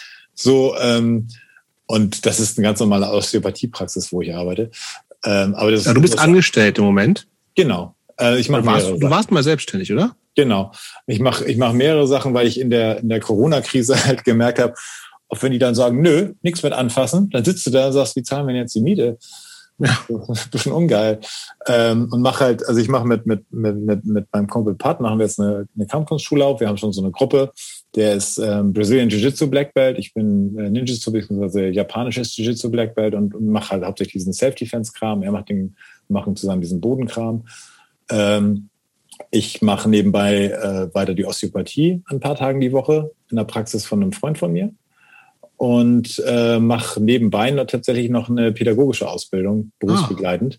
Ah. Ähm, und die drei Sachen sind alles Sachen, wo ich das Gefühl habe, geil, ich mache was Sinnvolles. Mhm. Ich mache was, wo ich Leuten helfen kann. So, allein wenn ich jetzt, also wenn ich bei der Kampfkunst bin und ich habe da ganz lange zum Beispiel Frauenkurse geleitet und wo wirklich viele Damen auch waren mit, mit einem, mit einem Trauma-Hintergrund und so weiter. Wenn du da alleine auch nur zwei Frauen hilft, gerade durchs Leben zu gehen, ohne dass die Schiss vor jedem Vollidioten haben, ähm, ist das ein enormer Erfolg. Und das ist das, was ich meine mit helfen. Du kriegst mhm. oder du hilfst ein Kind, was gemobbt wird, dass es sich gerade machen kann. So, meine Tochter trainiert äh, Jiu-Jitsu und sowas, seit die zwei ist. So, mhm. die, die weiß genau, und zwar nicht im Sinne, dass sie sich mit Leuten kloppt, sondern dass sie ganz klar artikulieren kann, wo Stopp ist und wie man, wie man das halt klar macht, ohne den gleich aufs Maul zu hauen. So, ähm, das mit dem so nochmal genau für eine, für eine ähm, Kampfsportart. Also, also das also Jiu-Jitsu ist doch das, was Tim von Tim und Struppi immer gemacht hat, oder? Ja, also früher rübergebracht wurde es als japanisches von den von den Samurais, dann wurde es von den Deutschen ein bisschen vergewaltigt mit Karate und schlechten Boxen zusammen gemacht und Jujutsu genannt. Das ist dann das, was was die ganzen Polizeikräfte lernen, was nicht funktioniert, die dann zu Privatstunden kommen und das Richtige lernen möchten. Ähm, das Brazilian Jiu-Jitsu ist ähm, im Endeffekt von einer brasilianischen Familie namens Gracie weiterentwickeltes Judo gewesen. Also es kam der, der Graf Maeda kam nach, nach, nach Brasilien, hat da mit, äh, mit Carlos Gracie trainiert und hat, ähm, hat ihm ganz krasse Sachen beigebracht. Und der Bruder von dem Carlos Gracie war so ein ganz dürrer, äh, ungesunder Hempel, der nichts auf die Reihe gekriegt hat. Und der hat die Techniken dann irgendwann so umgebaut, dass es halt so ist, dass wirklich ein 50-Kilo-Mädchen dem äh, Jobst ohne Probleme den Arm und den Hals bricht. Und der könnte aus meiner Meinung jedes, jeder 50 Kilo oh, Mensch das, könnte das. Unterschätzt dich mal nicht. ähm, also es ist einfach so, dass, dass du halt über, über Winkel und, und äh, Timing durchaus in der Lage bist, einen größeren, untrainierten Gegner platt zu machen. Und das war auch der Grund, warum diese, diese UFC überhaupt gegründet wurde, weil diese, diese Gracie-Familie so bekloppt war, dass sie gesagt haben, ey, jeder kann jederzeit kommen, egal hier Karate-Schwarzgurt, Muay Thai-Schwarzgurt, ihr könnt mit uns kommen, wir machen euch platt. Durfte jeder jederzeit kommen. Und die macht, haben halt, das, macht das der Harley Flanagan nicht auch? Oh Gott. Oh ja. Ja, Harley Flanagan ist hängt, hängt er nicht mit den, hängt, ja, hängt ja, ich glaube, ja, der ist bei, bei Henzo Gracie und das ist halt auch das Problem, dass der Henzo halt auch so Bolsonaro, Bolsonaro-Fan ist und Ja. Harley ist halt einfach, ich weiß nicht, warum der Kinder unterrichten darf. Der ist halt einfach eine Luftpumpe so. Aber der Billy von Biohazard zum Beispiel ist auch Black Belt in, in äh, Brazilian Jiu-Jitsu und der Joe von Wisdom and Chains ist äh, Purple Belt mittlerweile. Und das sind, äh, machen viele Leute aus dem Hardcore-Bereich trainieren das. Ähm, und das ist halt einfach eine coole Kampfkunst, weil du halt niemand aufs Maul hauen musst. Du kannst halt zum Mhm. Beispiel auf Shows hatte ich das auch schon, dann ging das los mit so einem Headwalking und ich hau den Leuten da so bum, bum, bum, eins in die Schnauze. Dann gehst du halt mal durch, legst den einmal in den Würger, dann schläft er kurz ein, setzt ihn an die Seite von der, äh, von, von der Bühne, der wacht auf, ist voll mit Dopamin und sagt, oh, hallo, schön euch alle zu sehen. Das ist so wie Jedi Mind Tricks. Weißt du, das ist so, du wachst halt auf und bist erstmal total happy. Ähm, und das ist was ganz anderes, als jemanden einfach in die Schnauze zu hauen, weil das Voll. ein ganz anderes Level an Gewalt ist. Und der Rechtsanwalt wird mir recht geben, dass eine, ein Faustschlag ins Gesicht ein, andere, äh, ein anderes Maß an Körperverletzung ist, als jemanden mal festzuhalten, wo er dann aus Versehen einschläft. Wenn ich denn sage, dass ich keine Kampfkunsterfahrung habe. Nicht wahr? Christoph war schon wieder still. Ja, da muss ich drüber nach? nachdenken. Also Ja. ähm, ich bin kein Strafrechtler, um das jetzt wirklich Also so bestätigen zu können, wie du es dir wünschst. Ne? Also diese, diese ich hab die Bestätigung habe ich die kann, die kann ich dir jetzt so spontan nicht geben. Hab da auch spontan ähm, ganz erhebliche Zweifel dran, ob man das Nee, also so das, sagen was kann. uns gesagt Äh, wurde, Also man bewegt von- sich so oder so, also zumindest mal im objektiven Tatbestand von irgendwelchen Straftaten mit Sicherheit. Ja, auf jeden Fall. Also uns wurde halt immer beigebracht, wenn, wenn irgendwas sein sollte, die Polizei, sei sie dein Freund und Helfer oder auch nicht, ähm, ist eigentlich erstmal verpflichtet, alles, was du sagst, weiterzugeben. Ähm, das heißt, du sagst erstmal gar nichts, hältst deinen Ausweis hin, äh, sagst, du hast Todesangst gehabt und kannst dich an nichts erinnern und dann wirst du meistens nach Hause geschickt. So, und erzählst auf jeden Fall nicht, dass du irgendwie seit, was ich, 25 Jahren Kampfkunst trainierst. Weil wenn du jemanden aufs Maul haust, ist das Körperverletzung. Wenn du jemanden aus Schwarzgurt aufs Maul haust, ist das schwere Körperverletzung, weil Ja. ein anderes Maß gesetzt wird. Natürlich, So. weil du, du sagst Kampfkunst, in Wahrheit bist du ja eine Kampfmaschine. Ich bin ein, ein Schläger, ein billiger Schläger. Ein, oder so. Nee, Billiger, gar, links kein berühmt versiffter du bist so eine, eine wohlgeölte, hochfunktionelle Kampfmaschine. Ja, Killing and Healing ist das Konzept. Also ich kann mich auf jeden Fall kloppen, aber äh, ich finde es schön, wenn ich das überhaupt nicht machen muss und ich will das auch nicht machen. Aber Und wenn zur ich Not kannst du die, die du dann praktisch äh, beschädigt hast, dann auch wieder gerade rücken. wenn ich das wollen würde, würdest, vielleicht, ja. Aber das, das Schöne ist tatsächlich, wenn du dich ein bisschen kloppen kannst, dann hast du halt keinen Bock, das zu machen. Und deswegen bin ich auch ein großer Befürworter davon, dass das Kampfkunst, gerade sowas wie Judo oder Jiu-Jitsu, halt auch an Schulen unterrichtet wird, weil wenn die Leute sich kloppen können, sind die, können die, können die sich halt abreagieren und sind in der Regel etwas ausgeglichener. Und wenn du weißt, dass du dich kloppen kannst, gehst du halt auch auf jeden, ey, deine Mutter ist bla bla bla und fick dich, du Arschloch und mm. dann bist du halt einfach so, ja, okay, wenn du meinst, so ist gut. Ja, aber also wem sagst du das? Ich bin ja Orange Belt im Judo. Siehst du? Ist das krass? Das ist super krass. Und Oder? Mit, mit, mit, was war das, mit acht oder was? Nee, jetzt gerade hat er den gekriegt. Nee, nee, nee, den war klein, aber immerhin orange. Ne? Aber Also, das Gute, was du, was wirklich, was, warum Judo so geil ist, ist, dass ich glaube, wenn du jetzt irgendwie stolperst, kriegst du vielleicht grob eine Judo-Rolle oder ein Ab, äh, das, das, das Hinfallen noch hin, weil die Fallschule im das Judo, kann tatsächlich sein, ja. Weil das ist- macht das man jetzt immer brechen. Ja. gerade wenn man das so jung lernt, das ist intrinsisch drinne. Das ist einfach eine Bewegung, so wie wenn ein Glas runterfällt, greifst du danach, um das aufzufangen. Das ist dann irgendwann drinne. Und das verli verlierst du auch nicht mehr. Du denkst ja auch nicht mehr drüber nach, wenn du mit deinem Sportwagen durch die Gegend brauchst und den Gang schaltest. ja. Ne? Das ist einfach drinne. Ich habe noch ganz, ganz kurz eine private. Frage. Was sagst du zu Aikido für Kinder? Nein. Why not? Äh, also doch, als Bewegungslehre ja. Also Aikido äh, entsteht, äh, ist entstanden aus dem Prinzip, dass dich jemand mit einem geraden Schnitt von oben mit dem Schwert angreift. Mit voller Passiert Wucht. relativ selten. Passiert selten, aber daher sind die Aber Bewegungen. wenn es passiert, Wenn's Wärst du gewappnet? Nein, also einige von diesen Wristlocks, also von den Handgelenkhebeln und so, die die machen, sind echt cool und die Bewegungslehre ist super gut. Mhm. Aber wenn du was machen willst für, für deine Lütten, wo die, wo die einen straßentauglichen Mehrwert Ich haben, glaube, das. also Ja. ohne dass sie sich kloppen, sondern Ja, dass ja, wenn ja, jemand auf dem Schulhof doof ist, dass du sagst, Alter, lass mich in Ruhe. Ja, was Dann- würdest du empfehlen? Bra- Bra- Brazilian Jiu-Jitsu, auf jeden Fall. BJJ. Habt ihr in Berlin auch echt ein paar sehr schöne Schulen?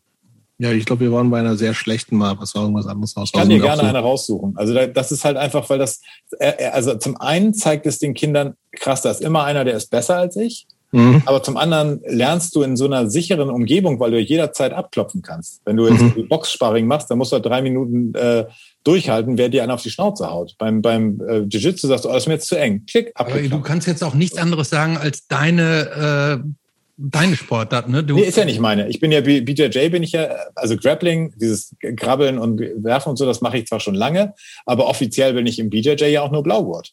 Also gerade so der erste, der erste Gurt. Ich bin Schwarzgurt im, im Togakure Ninjutsu und im beziehungsweise japanischen Jiu-Jitsu. Ähm, also richtig so mit, mit, mit, mit Hm. Waffengedöns und bla. Und Ja. was, wir haben mit echt krassen Leuten trainieren dürfen und Ja. tolle Sachen gelernt. Ähm, also auch so, was ich, irgendwelche Militärottos oder Geheimdiensttypen aus allen möglichen Ländern und sowas. Ähm, da hast du echt coolen Stress, Stresslevel-Scheiße auch gelernt. Das ist toll. Und das macht dich dann sehr ruhig, weil du halt einfach, das ist ja alles gar nicht so und schlimm. diese Ruhe, die merkt man dir auch jetzt noch an. Obwohl ich so hyper bin. Nö, also lassen wir mal so stehen. Ähm, sea Shepherd Medical, was hat's damit auf sich? oh, das ist was ganz Tolles. Das ist durch mein, ich weiß nicht, Jobs, kennst du Sheep aus London? Ja, ja. Tour Sheep, Dog. Äh, genau, Tour Dog. Äh, Sheep hat, äh, den kenne ich ja auch schon etwas länger. Und der ähm, war irgendwann mal tatsächlich auf mit irgendeiner schrecklichen Metalcore-Band wieder auf Tour und ist dann nach Hamburg gekommen, um sich von mir behandeln zu lassen. Ähm, und danach meinte er, ey, Alter, hättest du nicht Bock, auch bei Sea Shepherds was zu machen? Ich sag der, ich sag der Head of Medical mal Bescheid. Ich so, ja, mach mal, klar. Und da bin ich jetzt im, im medizinischen Vorstand, nennt sich das, Medical Board of Advisors. Ähm, und äh, mach so eine Sachen wie äh, Leute vor Ort behandeln, also bevor die jetzt auf eine Kampagne gehen. Äh, wenn wir in den Hafen, werde ich dann quasi einge, eingeschifft oder eingeflogen und äh, gehe da ein paar Leute durch und gebe denen Tipps für, wenn sie denn jetzt eine, eine Crew aus äh, zwei Meter großen Norwegern haben, dass vielleicht eine 1,50 Meter große Bank, also äh, äh, Koje, nicht das richtige Aufbewahrungs, äh, der richtige Aufbewahrungsort für so ein zwei Meter Hühnen ist. Mhm. Ähm, alle möglichen Übungen, Videos gemacht für die, was man machen kann, um, um sich selbst da fit zu halten. Ähm, aber auch so eine Sachen, dass wir die MOs, also die Medical Officers, interviewen, checken, äh, also nach gewissen Parametern durchgehen, ob die halt diesen Job als, als Medical Officer auf einer drei Monate Kampagne in der Antarktis auch durchhalten. Mhm. Ähm, und da mache ich, das mache ich, das ist halt auch so ein freiwilligen Ding. Wie oft, wie oft passiert sowas? Diese Interviews? Mhm. Ähm, Oder auch, dass du, dass du bist ja irgendwo mal hingeflogen und so, ist wahrscheinlich auch eher selten dann, ne? Das ist eher immer, wenn die Kampagnen losgehen. Also jetzt gerade okay. im September geht's wieder los. Ähm, darf ich natürlich nicht sagen, wo. Mhm. Aber ähm, da halt. Ähm, und ähm, vieles machen wir dann auch, dass wir, können, wenn die akut was haben, dann FaceTime die mehr. Die mhm. Haben alle meine, meine Handynummer und dann sage okay. ich gerade, ne, dann wird halt, wird auch online einfach behandelt quasi. Also es, das klingt natürlich derbe unseriös, aber man kann halt, ich kann ja jeden fliegen. Und dann kann ja, ich ja, mach mal das, versuche ich mal so auszuhängen, dann müsstest du das schaffen mit dem, ne? Und dann, das ist auch ganz geil, weil man das medizinische Wissen, was man hat, halt auch umbauen muss. Wenn die halt nicht eine Bank da haben und alles Mögliche, mhm. sondern halt irgendwie nur ein Gummiband oder sowas. Das ist auf jeden Fall cool. Und ich habe halt, äh, finde es halt schön für sowas wie Sea Shepherds äh, was zu tun. Voll. Kann ja, kann ja jeder bei Peter sein. Ja, ob das das Gelbe vom Ei, das sagt man eh nicht, ist, sei mal dahingestellt. Aber egal. Ich kenne, ähm, ich, also ich kenne jemanden, einen, der da arbeitet, den respektiere ich sehr und der macht da, glaube ich, einen guten Job so. einen kenne ich auch. Ja. Kann sein. So, ähm, ich würde gerne. Ähm, wir sind schon bei, bei Block 7. Ja, wir sind bei Block 7. Und zwar. Ja, äh, da haben wir Aber. Wir haben leider nicht durchge, durchnummeriert. Manchmal klappt das bei uns bei dem Durchnummerieren nicht bei Fragen. Ja, okay. ich habe das aber. so ein bisschen ergänzt, aber egal. Aber hier, wir haben hier am Anfang vom Block 7 haben wir hier ein Sammelsurium von Stichworten. Ja, also Thomas hat uns ein paar Stichworte gegeben und ein paar würde ich gerne ja, die will ich auch, also die kann ich jetzt überhaupt nicht richtig. Also Tierrechte steht hier, Aktivismus, Toleranz, Liebe, Weltreise und Gummibärchen. Was hat es damit auf sich? Gummibärchen? Das muss meine Tochter dazu geschrieben haben. Warte mal. Das, Das hat er sich ausgedacht. Tierrechte, Aktivismus, Toleranz, Liebe, Weltreise und Gummibärchen. Egal, das können wir auch weglassen. Doch- steht hier. Nee, hier steht Gummibärchen, aber ist egal. Nein. Mann, das ist ein Witz von Christopher. Nein, ich, Ich, mach finde keine das sehr Witze. lustig. Warte, ich Ich gucke mal. Also. Jetzt fangen wir mal an. Ähm, Was hat es damit auf sich? Ich würde fast gerne, ich würde gerne, ich würde gerne einen Vorschlag machen. Also ich Ja. würde gerne über Liebe sprechen. Du hast es Liebe uns als alles- Stichwort das, reingeschmissen. Was, was alles, Oh, ja. was alles Liebe ist alles, haben doch auch schon äh, äh, Rosenstolz gesagt. Das kann sein, aber ich, also ich finde das halt auch so krass, dass es selbst in unserer Punk-Hardcore-Szene dieses, ich will jetzt nicht toxische Maskulinität sagen, aber ähm, dass, dass, dass du halt nicht ein großer, tätowierter, muskulöser Typ sein kannst, der sich, der sich kloppt oder kloppen kann und trotzdem aber über so eine Konzepte wie Liebe reden kannst. Also ich finde halt alles, was, was, was ich machen möchte im Leben, muss irgendwie durch ein gewisses Maß an Liebe äh, ähm, motiviert sein. So. Das, Du guckst, du guckst so leicht äh, ich philosophisch. überlege gerade, das, das ist halt so ein, das ist einerseits eine totale Binsenweisheit Ja, ja, aber ich und andererseits ist es auch total wahr natürlich. Okay, dann lass mich das Je nach, je nach. Definition. Und ist Also, natürlich auch mega Emo, ne? Ich Ja. Überhaupt Oh, nee, ja. Ja. überhaupt nicht. Also auf. ist so ein bisschen total platt und aber auch überhaupt nicht. Passt ja also dann deswegen füll das haben. noch Aber mal dann ein füll, genau, füll es selber aus. Also äh, zum Beispiel, wenn ich, wenn ich ähm, Leute vor mir habe, die ich behandle, dann empfinde ich ein gewisses Maß an Liebe für, diesen, für dieses Individuum, weil ich dem helfen möchte. Weil das ist ja meine Motivation zu arbeiten. Die ist ja, das ist ja, weil ich möchte, dass der Person es hoffentlich besser geht, wenn die bei mir rausgehen. So, wenn ich, wenn ich mit Kindern arbeite, dann habe ich eine gewisse Liebe zu diesen Kindern, weil ich möchte, dass die was Cooles von dem, was ich ihnen mitteilen kann, mitnehmen. Wenn ich meine Schüler habe, den, die mir sehr am Herzen liegen, äh, arbeite ich sehr, sehr viel mit Liebe. Das ist keine, äh, ähm, jetzt kann man auch so auf dumme Witze machen wie Tough Love und sowas. Aber es ist halt, es ist, ich möchte ja mit denen zusammenarbeiten, weil ich denen was vermieten, ver, ver, vermieten nicht, sondern vermitteln möchte, was mir wichtig ist, wofür ich eine Liebe für ihn finde. Das ist halt kein Kampfsport mit Wettkampf und hier ist eine Goldmedaille, sondern es ist eine Kampfkunst. Das sind Tools, mit denen du dich wehren kannst, aber viel wichtiger, die dich halt äh, ähm, menschlich auch weiterbringen. Aber was ist denn dann Liebe überhaupt für dich in Abgrenzung zu freundlich sein, hilfsbereit sein, nett sein? Ein großes, äh, Liebe ist ein Spektrum. Also Liebe ist äh, das, was man, was man äh, unmittelbar, also ich in meinem Fall für Jojo, Jakob und Nina, äh, also meine Frau, meine Kinder ähm, fühle, für meine Familie, ähm, für meine Freunde, ähm, für Sachen, die ich tue, für äh, verschiedene Aus, äh, Ausmaße an Liebe. Du wirst vielleicht für deine Ex-Frau auch noch ein gewisses Maß an Liebe empfinden, weil sie dir dann dein Kind geschenkt hat. Äh, so doof das klingt. Und ähm, auch wenn du sagst, ja, ich möchte aber mein Leben nicht mit dir verbringen.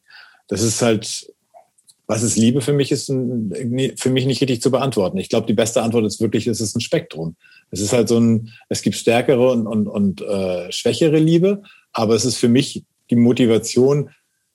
Ich habe das mal gesagt, ich, ich kann Menschen nicht leiden, aber ich, ich mag Menschen. Also es gibt viele Menschen, die ich einfach nicht ab kann und wo ich die Menschheit beschissen finde, gerade jetzt in den Tagen, wo wir gerade schon über Afghanistan geredet haben, wo ich einfach sage, ich meine, wir wissen alle, dass die Regierung ein Haufen Kot ist, aber das ist jetzt ja nur noch mal eine neue Bombe, ähm, wo ich einfach denke, ich habe die Schnauze voll von diesen ganzen Vollidioten und man müsste doch mal und es wäre doch schön, wenn. Andererseits kenne ich auch so viele tolle Menschen, dass ich den Glaube an die Menschen nicht, äh, an die Menschheit, möchte ich nicht sagen, aber an Menschen nicht verlieren möchte, weil ich äh, jeden Tag so tolle Leute kennenlerne. Und äh, deswegen versuche ich mich eher mit, mit Liebe zu, zu motivieren als mit allem anderen. Ich hatte das früher, als wir Sicherheit an der Tür gemacht haben, zum Beispiel mit meinen Leuten, äh, mit denen ich zusammengearbeitet gesagt habe, die dann immer so einen klassischen Türsteher gemacht haben, so, hallo, ich zeig die Tasche. Äh, äh. Sag, Mach mal andersrum, Digga, sei mal nett. Sag doch mal, Digga, zeig mal deine Tasche. Digi, das kannst du nicht mit rein, pack das mal da vorne hin, tu es mal zur Seite, ein bisschen auch freundlich. Von nett zu böse geht viel besser als von böse zu nett. So, und das ist, das ist so meine Motivation, vielleicht für mich auch als Kontrast ähm, von der extremen Gewalt, die ich, mit der ich zu tun habe durch das Training und durch das, was ich alles gelernt habe, dass ich einfach lieber so diese liebevolle Seite nach außen kehre. Gemein kann man immer noch sein, aber nett ist erstmal schöner. Ist das für dich eine zufriedenstellende Antwort? Weil du siehst wirklich sehr kontemplativ aus gerade. Also für mich, für mich ist es zufriedenstellend. ja, ist, äh, ist eine, ähm, das sind zwei, die Antwort. In Schulnoten. Nein, macht, total, macht, macht äh, ja, macht total Sinn. Also, aber so ein bisschen klang es äh, gerade, ich wollte gerade einhaken, da ich dachte, das ja. so, es, es klang so ein bisschen so, als ob du, das irgendwas, ich habe es nicht mehr genau zusammen, ich, als ob du dich selber so ein bisschen dazu bringen ja. musst, ja. das so zu sehen, weil eigentlich dann vielleicht, äh, also total nachvollziehbar natürlich auch bei, bei der ganzen Kacke, die halt auch so abläuft, ähm, weil man natürlich auch schnell in so ein, in so ein misanthropisches, langweilig, ich habe keinen Bock mehr und nichts tun fallen kann. So. Ja, das auf jeden Fall nicht. Also dass okay. das, dass, dass dieses Nichtstun nicht, aber ich, äh, ich muss mich wegtun davon, dass Leute, die mit, also bei Faschos und sowas, da habe ich keine Toleranz. Da knallt mhm. gibt's auch eine Backpfeife, auch wenn das in, jetzt in meinem Alter und so beruflich vielleicht nicht so schlau ist, aber da habe ich die Schnauze voll, da mache ich nicht mhm. mehr mit. Ähm, aber ähm, äh, ein Beispiel ist, ich, ich bin unten lang gegangen, Typ rempelt mich an, während meine Frau und meine Tochter, glaub, und ich glaube, mein Sohn war schon geboren, dabei waren, rempelt mich halt an mit der Schulter voll rein, gucken die an, oh, was los, Alter? Mhm. Das Maul so. Und ich habe den halt im Auge so, Periphervision. Meine Frau nimmt die Kinder zur Seite, weil sie denkt, Thomas tritt ihm jetzt den Kopf runter. Und ich denke so, pff, komm, wir gehen weiter. Und hab den halt natürlich so im Auge, der pöbelt noch, macht, äh, macht äh, Mutmaßung über die berufliche Werdegang meiner Mutter. Ähm, und äh, geht weiter. Und meine Tochter hat mich dann gefragt, Papa, war, war das ein Räuber? Was wollte der? So, ich, der wollte sich halt kloppen. So. Und, und warum hast du nicht? Da, da, hat er, da hat er nicht mich gemeint. So, das der wollte stimmt. sich kloppen und der war keine Gefahr für euch, weil das wär, weiß ich nicht. Wenn der die angefasst hätte, dann hätte es halt geknallt. So, aber in dem Fall wäre das so, scheiß aufs Ego. So. Das ist mir dann halt egal. Und dann möchte ich lieber der Nette sein, der dem nicht aufs Maul haut und dem vielleicht eine gebrochene Nase erspart. Und vielleicht dem nächsten Typen, den er angerempelt hätte, der vielleicht, äh, was willst du? Und dann auf dem auf die Fresse gekriegt hätte, auch was äh, erspart hätte. Äh, und dann, ne, das ist auch so ein Teil dieses, dieses, da, ich muss mich dazu zwingen, auch zu manchen Leuten nett zu sein, weil manchmal habe ich einfach auch die Schnauze voll. Hallo Jojo. Meine Frau schleicht gerade hier rein.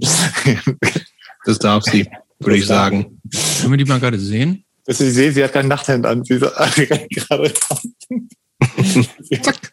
Das wird nicht ähm, aufgezeichnet. Du kannst dich ruhig zeigen. Das ist nur Sound. Wir quatschen, wir quatschen nur. Hi. ähm, ja, finde okay.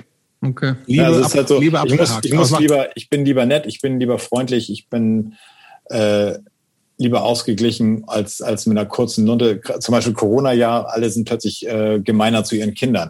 Will ich nicht. Mhm. So. Auch wenn, wenn das natürlich auch mal, mal, mal, äh, mal kurz so Bellen kommt, habe ich auch keinen Bock drauf. Ich finde das total beschissen. So. Und äh, ich lasse meinen Kindern nicht alles durchgehen. Ich bin schon eher so der, der strenge, liebevolle Vater. Mhm. Aber es muss fair sein und so, dass die es verstehen können und auch mit ihrer dem jeweiligen ähm, Entwicklungsstadium ihrer kindlichen Psyche. So, ich kann mit meiner Neunjährigen ganz anders reden als mit einem Dreijährigen, logischerweise. Logo. Und was hat es mit der Weltreise auf sich? Ich habe eine Weltreise gemacht und das war richtig geil. Ich habe ähm, ich heißt alleine? Äh, ja, also ich bin mit meiner damaligen Freundin los. Das wurde aber ganz schnell zu meiner jetzigen Ex-Freundin. ähm, und habe. Äh, Wann war das? Das war 99 auf. Nee, warte. Nee, 2000 auf 2001. 2000 also auf 2001. Mitte 20. Genau. Und wo ähm, bist du da? Genau. Also ich bin, wir sind nach Thailand gefahren, wie man halt das immer macht. Und dann Thailand rauf und runter geballert. Dann bin ich äh, äh, oben aus Chiang Mai äh, den Fluss runter durch Laos, ähm, dann hoch nach Vietnam geflogen. Vietnam einmal komplett durch, einmal ganz kurz beim Roten Khmer vorbeigeguckt und gemerkt, nö, das ist mir zu, zu sketchy, habe ich keinen Bock drauf. Dann noch mal ganz kurz nach Bangkok und von Bangkok nach Bali. Auch ganz geile Korruption da. ähm, da hatte ich, äh, hatte ich gedacht, ich kann so Inselhopping machen und von da aus nach Papua-Neuguinea weiter. Ähm, das fanden die in äh, Bali aber nicht geil. Die meinten, du kommst nur rein, wenn du ein Ticket hast, wo du beweist, dass du auch wieder rausfliegst. Und sag, ja, was mach ich jetzt? soll ich jetzt am Bahnhof rumhängen? Ich hab, also ich habe also ich hab ja nichts. So, ich habe kein Ticket hier. Und dann meinte er so, well, maybe some dollars in the passport. Das, und dann das ist ich ein eindeutiges Angebot. Sehr geil. Dann habe ich mich wieder in, in, reingestellt, habe meinen Pass aufgemacht, da waren dann wie 20 Dollar drin. Das fand der cool und hat mich reingestempelt. Und dann war ich da auf Bali, habe da meinen Tauchschein gemacht.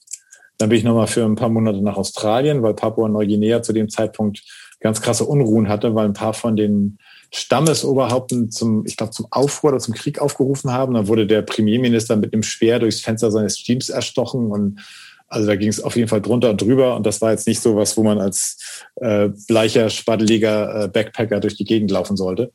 Dann bin ich in Australien gewesen, habe da auf diversen Plantagen gearbeitet und Skate Shops und äh, als Rigger und Roadie auf, auf, auf Shows dann ein halbes Jahr rumgebracht. Und von da aus bin ich dann nach Afrika und bin da ein bisschen rumgereist und dann wieder zurück. Und das waren insgesamt fast zwei Jahre. Krass. Das habe ich mir halt alles so ein bisschen abgespart vom, vom, vom Arbeiten in Jobs. Und dann habe ich halt weitergearbeitet. Aber ich habe mir gedacht, wenn ich das jetzt nicht mache, mache ich das nie. Sehr schön.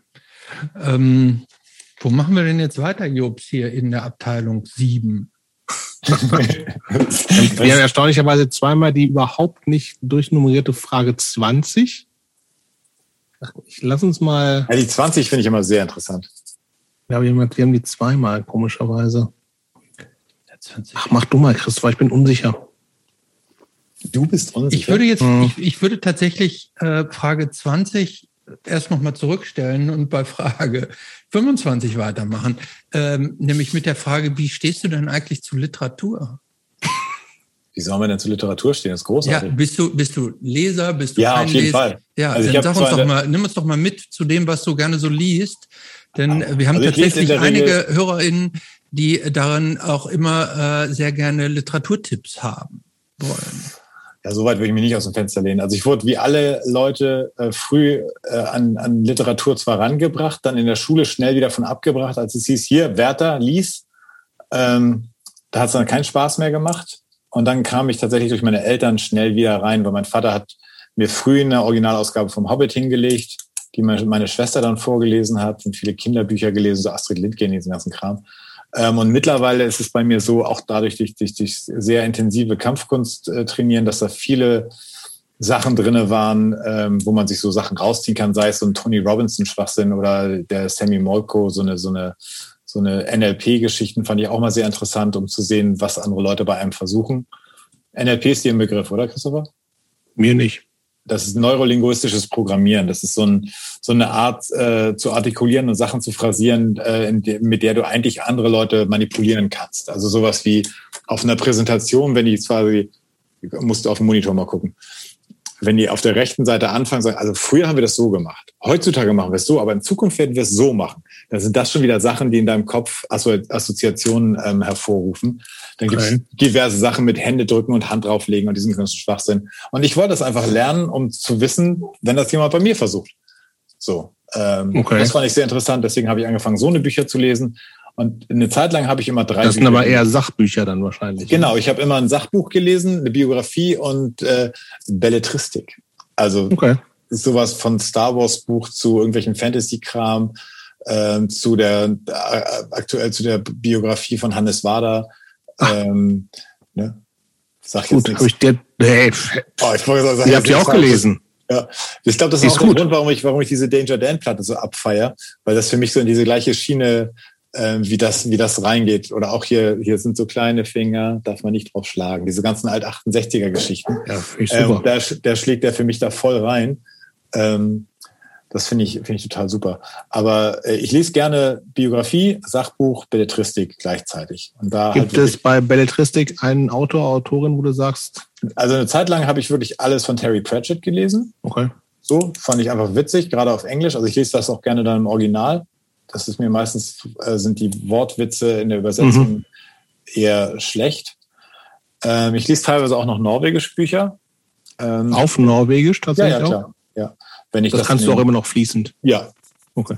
Ähm, wenn ich das dann in die Finger kriege, ist das ganz cool. Ähm, jetzt gerade lese ich nochmal irgendwie so einen Star Wars Roman über Thrawn, über diesen blauen Admiral. Bin ich ja halt, wie sich das für ein Straight Edger gehört, sehr großer Star Wars Nerd. Bin ich komplett raus, zum ah, Beispiel. Los, Mann. Komplett. Ist das oh. für dich ein Ding, Christopher, Star Wars? Überhaupt nicht. Ja. Verstehe ich nicht. Egal. Ähm, Fantasy kann mir Ja, also es kommt auch drauf an, es muss halt, muss halt cool sein. Also ich bin halt über Fantasy, bin die, kommt, ist für mich halt eigentlich immer sowas wie, wie Herr der Ringe und so. Und das habe ich halt. Ist auch null was für mich. Habe ich halt einfach, wurde ich von meinem Vater drauf gebracht. Fand Klar, ich, ich immer cool. Verstehe es auch. Was auch, also ich habe immer so einen Wissensdurst gehabt. Ich wollte immer geile neue Sachen wissen. Mein Vater hat, seit ich mich erinnern kann, ein Abonnement für National Geographic. Mhm. Ähm, und habe da halt immer diese, die, die, Englisch konnte ich damals noch nicht, aber die Fotos allein, ich weiß noch, das erste Mal äh, diese krassen Nahaufnahmen von Orcas, wo die so schnell schwimmen, dass noch so ein kleiner äh, Film Wasser über sie mhm. überläuft. Und das, das hat einfach gerade so was, was die Fauna anging, ähm, das hat mich immer total geflasht und da war ich äh, immer sehr drin. Deswegen habe ich auch teilweise einfach so eine Bücher dann gelesen. Mhm. Ähm, mittlerweile sind es auch viele Medizinbücher oder immer, immer Teile. Man liest das ja jetzt auch nicht alles immer so, wenn du den Lancet hast, also dieses medizinische Fach, Fachmagazin, liest du ja auch nicht alles von vorne bis hinten durch, sondern liest dir halt ein, zwei Artikel durch. Ähm, ne, und dann jetzt ist tatsächlich so, so abge, äh, abgedroschen das Ding, wenn du halt zwei Kinder hast und Bock hast, viel Zeit mit denen zu verbringen äh, und eine Ehefrau, die du liebst, dann äh, liest du halt abends mal eine halbe Stunde oder mal, wenn du im, im Schrebergarten sitzt, mal zwei Stunden. Aber du ballerst das halt nicht mehr so weg wie früher, wo man sich wirklich sagt, ey, heute, diesen Sonntag lese ich jetzt dieses Buch durch. Ja, stimmt. Ähm, aber so weit, dass ich jetzt Literaturtipps geben könnte, spontan. Ich ja, gut, gefragt, du musst dir nichts aus den Fingern sagen, was, nein, was du jetzt nicht hast. Ich springt gerade nichts an, was ich euch sagen könnte. Ja. Tut mir leid. Ähm, du hast deine Frau eben schon angesprochen. Äh, hat die eigentlich ein, äh, auch irgendwie so einen Punk-Hardcore-Background oder? Rockerbraut ist das. Rockerbraut? also eher, eher, so Bon Jovi oder? Nein, nein, oder? nein, eher Black Sabbath und Led Zeppelin. Ähm, okay. Und sowas. Und auch gerne äh, irgendwelche neuen Bands auch aussuchen. Die hat auch irgendwann diese, wie heißt denn, Parcels aus Australien, hat sie irgendwann auf dem Reeperbahn-Festival dann äh, irgend so einer Zwei-Mann-Show gesehen und fand die total cool. Und das war immer, die hört sich halt an, worauf sie Bock hat. So. Ähm, und da sind auch manchmal Hardcore-Sachen bei. Meine Tochter hat eine Playlist auf Spotify, wo von irgendwelchen Disney-Soundtracks bis zu Wisdom and Change Songs alles Mögliche drauf ist. Das läuft hier alles so wild durcheinander. Dann findet sie die Linda Linders, falls du die kennst. Ach, super. Ich geil. Finde ich mhm. richtig geil. Ich habe gerade dem Andi, äh, oder ich glaube, das war David sogar von Cortex geschrieben, ob die nicht endlich Linda Linda Merch äh, bei Cortex verkaufen können, damit ich das aus Amerika bestellen muss für sie. Ähm, aber das. Äh, Gibt es äh, bei euch in der Familie so eine Konsensband? Ärzte. Ja? Ja. Also die Ärzte, äh, Queen und also die für die Kinder Ärzte, weil die da halt mitsingen können. So wenn so ein dreijähriger Oh Arschloch singt, ist das schon mhm. lustig. Ähm, aber das auf jeden Fall, wobei ich da auch ein bisschen kontrolliere, welche Songs sie hören, weil manche Themen verstehen die einfach halt nicht. Mhm. Ähm, und ähm, das, das wäre so die, die Konsens Punkrock Band. Wir sind auch mehr Ärzte als Hosen, auf jeden Fall. Hm. Gibt es eigentlich bei dir irgendwelche All-Time Favorite Hardcore oder Bands überhaupt? Auf jeden Fall. Die da äh, wären? Also, auf jeden Fall Sick of It All und äh, Biohazard. Das war also, äh, als diese Urban Discipline rauskam, dachte ich, alter Schwede, was ist denn das für ein Schlagzeuger?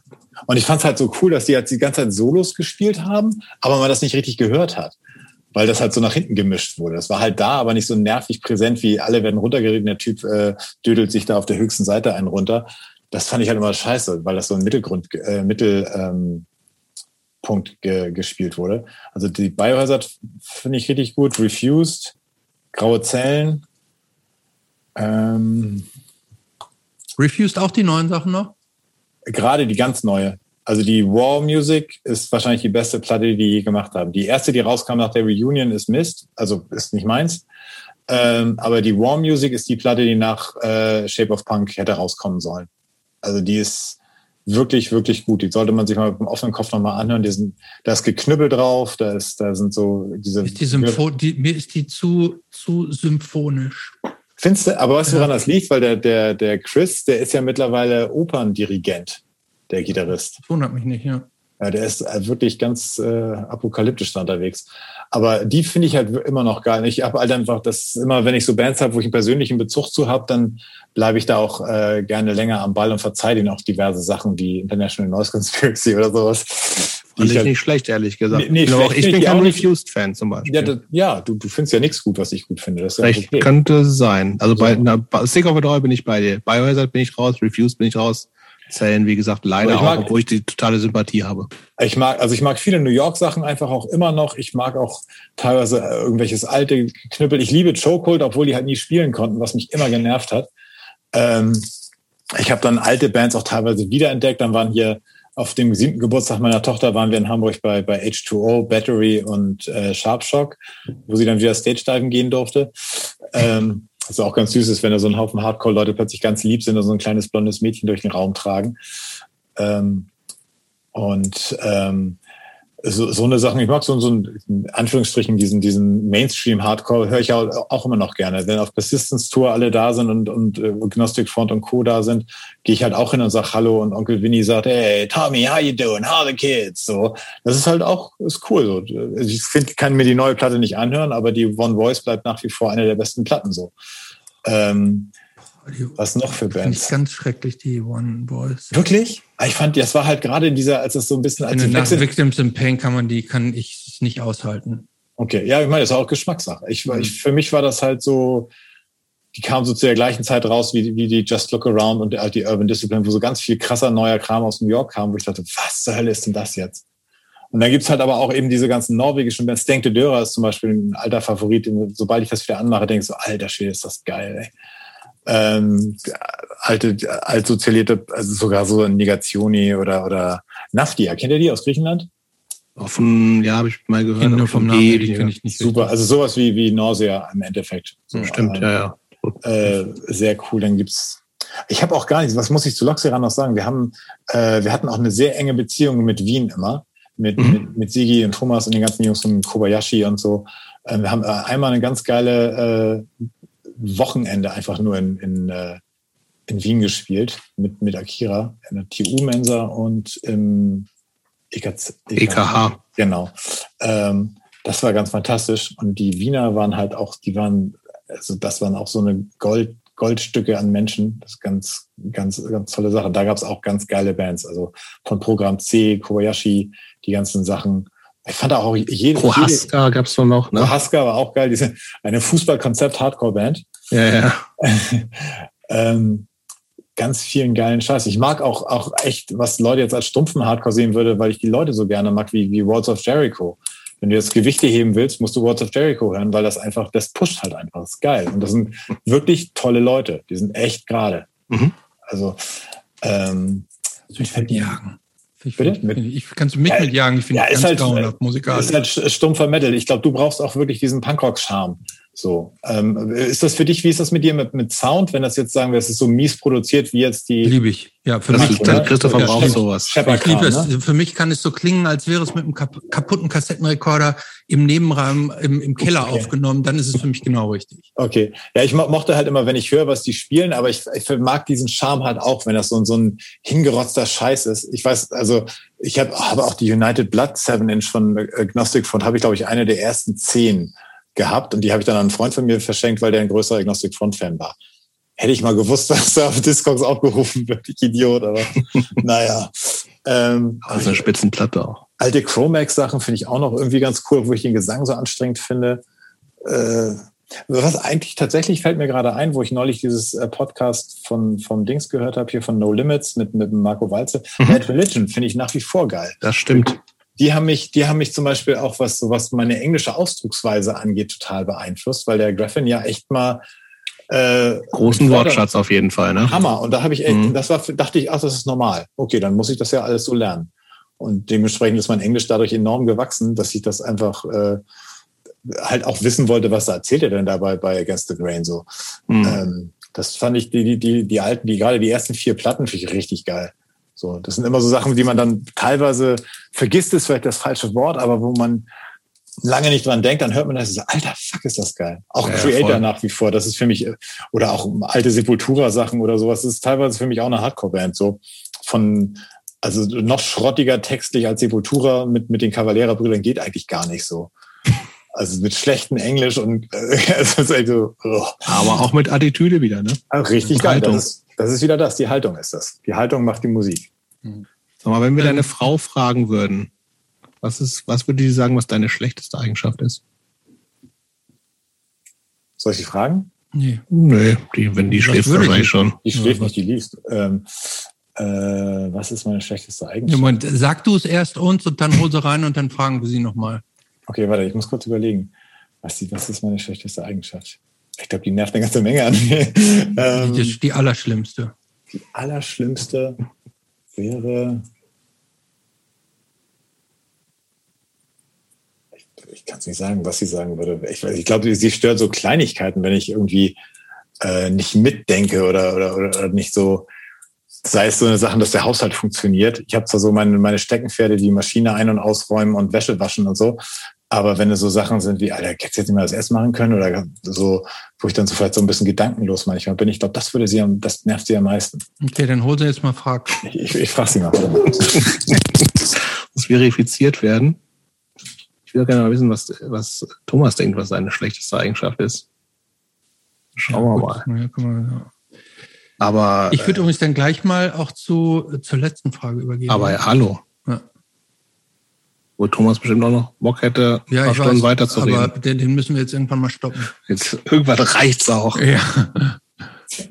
Und wir liegen gut in der Zeit. Wir haben ein bisschen später angefangen. Ja alles in Ordnung. Aber wer, der kommt jetzt mit der Antwort. Ich will, ich will, Moment, du musst das jetzt gar nicht, du musst das jetzt gar nicht selber sagen. Wir wollen das von ihr selber gesprochen. Ja, die liegt hören. aber drüben im Bett und hat keinen Bock aufzustehen. Das ist, für, also, ja, ist auch ihr gutes Recht. Sagen. Zum Also dann, dann, will ich, dann, dann will ich gar nicht wissen, weil ich es nicht glaube. Also es wäre was, was du eh schon gesagt hast. Ja, okay. Dann wirst du es doch wissen, ne? Nee, nee.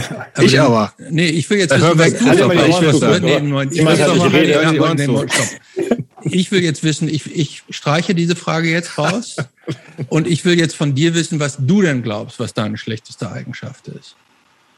Ich bin manchmal sehr, sehr hyper und ähm, überwältige, glaube ich, manche Leute damit, dass die dann denken, der redet so viel ohne Punkt und Komma, mhm. Ähm, da kann ja nichts bei rauskommen. So, ich glaube, da stehe ich mir manchmal selbst im Weg, weil ich, also ich glaube, ich bin ziemlich intelligent, ich glaube, ich verstehe auch viele Sachen schnell, und ich habe Bock, viel mitzuteilen. Äh, und es kann gut sein, dass ich da manchmal einmal Leuten über den Mund fahre oder zu hyper bin für deren momentanen ähm, keine Ahnung, Auffassungsgabe oder was auch immer. Mhm. Das, was, was ich auch wirklich gut verstehen kann, aber was mich halt auch nicht stört. Dann ist es keine schlechte Eigenschaft. Dann ist es keine schlechte Eigenschaft. Nee, also, es stört, also, also es, stört, es stört mich, wenn es, wenn es. Aber du merkst es, dass andere teilweise, teilweise davon genervt sind. So. Ja, ich, ich glaube, also ich weiß, dass es früher auf jeden Fall so war. Heutzutage, jetzt bin ich ein erwachsener Mann, mir ist das scheißegal, was Leute von mir denken. Also ich sage mhm. das auch Schülern immer, die Meinung anderer Leute über dich geht dich nichts an. Mhm. So, scheiß auf andere Leute. Also außer deinen engsten Kreis oder es ist dir halt wichtig, was die, was die sagen, aber man Über diese Aussage, da könnten wir jetzt noch relativ lange reden. Die würde ich nicht so spontan unterschreiben. Du musst das ja gar nicht unterschreiben, was ich nee, sage. Ich sag, nee, ich weiß, dass ich das nicht muss. Ähm, mir geht's halt eher darum, dass die Leute sich mehr auf sich konzentrieren als auf das, was andere Leute von ihnen denken. Das ist so die Kernaussage dessen. Natürlich ist das ein Absolutismus, den man so nicht stehen lassen muss. Ähm, aber ich verstehe schon, wenn Leute genervt sind, auch Thomas, der redet schon wieder bla bla bla. Das ist okay. Ähm, und die Leute, die mir nah genug sind, die sagen das dann auch so, jetzt halt mal die Klappe. Kannst du dann aber auch, wahrscheinlich. Bitte? Kannst du dann aber auch. Ja, natürlich, klar. Ja, ja. Also wenn, wenn Christoph jetzt äh, mich ernst anguckt und mir Geschichten aus seiner Zeit aus Afghanistan erzählt, dann halte ich meine Fresse gibt es hier übrigens nicht. Christopher, was rede ich denn da dauernd? Ja, das weiß ich nicht, was du redest. Ich rutsche die ganze Zeit hin und her. Wenn Chrissy ähm, mir zum Beispiel Geschichten aus Afghanistan erzählt, dann halte ich meine Schnauze und lerne. So. Weil das, ne? Ja, das machen wir jetzt aber nicht mehr während der Sendezeit. Ja, aber ich habe jetzt ja deine Nummer, ich werde dich gleich anrufen. Okay. also ein paar Stunden auch so von Afghanistan erzählen. Aber wie gesagt, das, das gerade das, heute, wie gesagt, wir sind. Ich finde das super auf. interessant. So. Ja, total. Ähm, gut. gut. Hey. Was jetzt eine Frage 20? Ich glaube, 27H kommt jetzt. Frage 27H. wir sind, wir kommen, wir kommen zur letzten Frage. 27H. Was ist mit Nummer 20 jetzt gewesen? Sie haben Warte mal, ich hätte zweimal Nummer 20 und da die, äh, die lassen wir weg, weil das, da hast du, hast du schon ein bisschen was zugesagt. Die 20 steht hier, ist ausgeschrieben heißt, was heißt Punk Hardcore heute noch für dich? Verfolgst du das doch irgendwie aktiv? Hast du so ein bisschen gesagt. Ähm, und das 20, die zweite 20, die steht hier, ist dir wichtig, eine Partnerschaft mit jemandem zu haben, der auch diesen Background hat. Hast du auch quasi schon gesagt und äh, ist auch so, äh, hätte ich, ja, wir schreiben vorher immer ganz viele Fragen drauf. Um den ethischen Background und dass, dass die Genau. Werte stimmen, so, ne? Reicht, Genau, genau. Reicht jetzt aber so. Reicht jetzt so. Aber wie gesagt, Ja, ruhig, wir, haben, wir haben immer ganz viele Fragen und mindestens nicht alles gemacht werden. die Hälfte davon stellen wir eh nicht. Man Genau. weiß ja nicht, wie sich das Gespräch so entwickelt. Deswegen aber jetzt. 27H. Das stimmt nicht mal. Du machst- bringst mich total durcheinander, aber das steht hier nicht. Doch, das nein, aber das mich. ist Das Gemeine 27. ist, ist dass, glaube ich, viele den, den Humor von Christopher erstmal nicht verstehen. Und wenn man sein Ich Gesicht den- und ich den nicht. er da im Nacken sitzen hat, mit 24 Quadratmetern Größe sieht, dann äh, macht das alles auch noch viel mehr Sinn und man kann viel mehr in diese Stimme reininterpretieren. Christopher Sinn macht, das ist, bleibt noch, Doch, ich, bleibt noch diese auszudiskutieren, ich, würde bin, ich ich sagen. bin da, ich bin, Gut, dann ich bin machen, wir- machen doch einfach, dann lassen wir doch einfach mal diese Nummerierung weg. Jobst, stell doch einfach Frage 27. Also ich würde aber mal, ich würde eher anfangen. Ne? Also was würde denn der 13-jährige Thomas von Thomas 2021 denken? ähm, der wird mich mögen. Warum?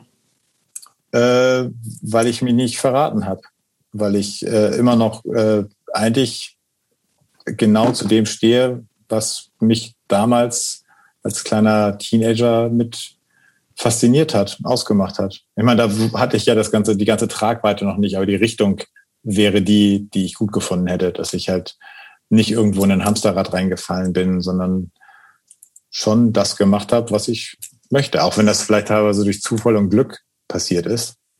Aber als Mensch, glaube ich, bin ich ein guter.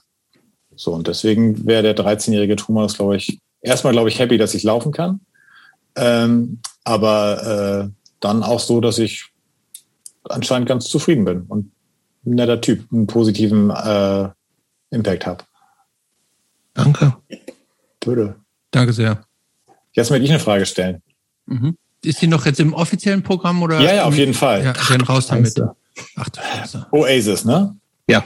Ja. Wie kannst du das ernsthaft gut finden? Das ist eine, eine Haufe, Haufen dämlicher Thomas, Hooligans. Thomas, die Thomas, diese Songs Frage brauchst du haben. überhaupt nicht stellen. Weil diese so Frage, die, diese Frage, die liegt wie ein großer, Oh, dunkler Wolkenteppich über diesem Podcast. Die, diese Frage stellen sich Tausende von HörerInnen jede Woche, weil das keiner nachvollziehen kann, außer so dieser, dieser Oasis Barmy Army, bestehend hier aus Jobst, Benny Sirius, ne? Ja. ja. Benny, Ja. Um und so unbedingt noch äh, unsere gute Freundin Mieke nicht zu Aber vergessen. Benny hat auch so ein Problem, der hört ja auch Nada Surf und so ein Kram. Das habe ich auch nicht verstanden. Der war hier mit dem, mit dem Michael Baum, mit seiner äh, Freundin, oder jetzt Frau, glaube ich sogar. Ähm, und die sind jetzt zum Nada Surf Konzert gegangen. Das, das, das, kann ich nicht nachvollziehen. Also andere, andere Musik in, in, äh, in Ehren, aber Aber bei Nada Service Schluss oder was? Bin ich gar nicht gut genug. Übrigens, äh, zu Oasis, da könnte ich, da hatte ich eigentlich mich ganz darauf gefreut, eine Geschichte zu, zu erzählen. Da kommt dann Hause noch raus. Ich habe den, ja. ich habe den, wie heißt der Gitarrist, der hässliche?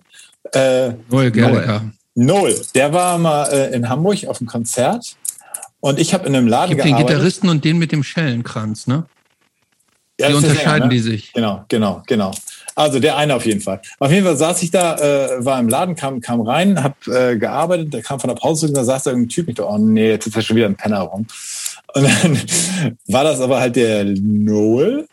Und so, Dann habe ich ein paar Schuhe verkauft, dann ist er rausgegangen, aber der roch und sah aus wie ein Penner, war aber leider recht nett. Ähm, Natürlich. ähm, ja, aber das war, das war so mein Claim to Fame. Ich habe den Typ Schuhe verkauft. Aber äh, musikalisch muss ich sagen, äh, ist dieser eine Song, den kann man sich mal anhören. Wonderwall kann ich immer anhören. Aber, Wonderwall kann man nicht hören. Das ist der schlechteste. aber The Verve fand ich tatsächlich besser. Die haben aber auch nur, nee. die hatten auch nur einen. Die sind ja noch viel schlimmer. Findest du die schlimmer? Ich fand Ja. die tatsächlich besser. Aber ich finde die ich auch nicht kenn die auch Sind wenig. The Verve, ist, ist das uh, The Drugs Don't Work? Ist das uh, The Verve? Ich glaube, Das ja. ist The Verve und die, der große dieser Bittersweet Symphony. Was ist Oh, denn nee. mit Blur? Kann man Blur hören? Ich Auch nicht. Mit- Weil den haben Enfold ja mal gecovert, ne? Die haben ja den Song 2 Song, gecovert. um, Song 2, ja. Aber ne.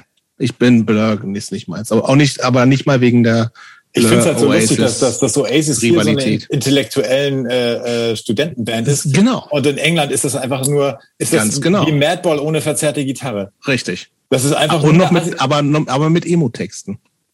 Ja, die Texte habe ich mir tatsächlich nie genau angeguckt. So, also Das ist ein bisschen, bisschen halt, mehr Emo als Madball, wobei es hat keine Substanz, auch Emo es hat keinen Anspruch und keine Substanz, weil die Typen nicht cool zueinander sind und nur Studiomusiker haben.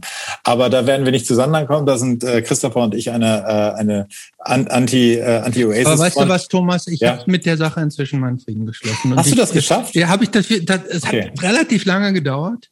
Aber ich bin jetzt 36. wirklich an dem Punkt angekommen. Weiß gar nicht, wann haben die angefangen, über Oasis zu reden? Das könnte schon ich glaube, mindestens zehn Folgen her. Aber Ach was. Ich habe da jetzt einfach so was Obama-eskes entwickelt, dass ich sage irgendwie, ich mag den Jo und auch den rein. Benny Sirius mag ich auch. Das sind gute Typen. Man muss das dann auch einfach mal akzeptieren, die Leute so wie sie sind, auch mit ihrem total verquerten Musikgeschmack.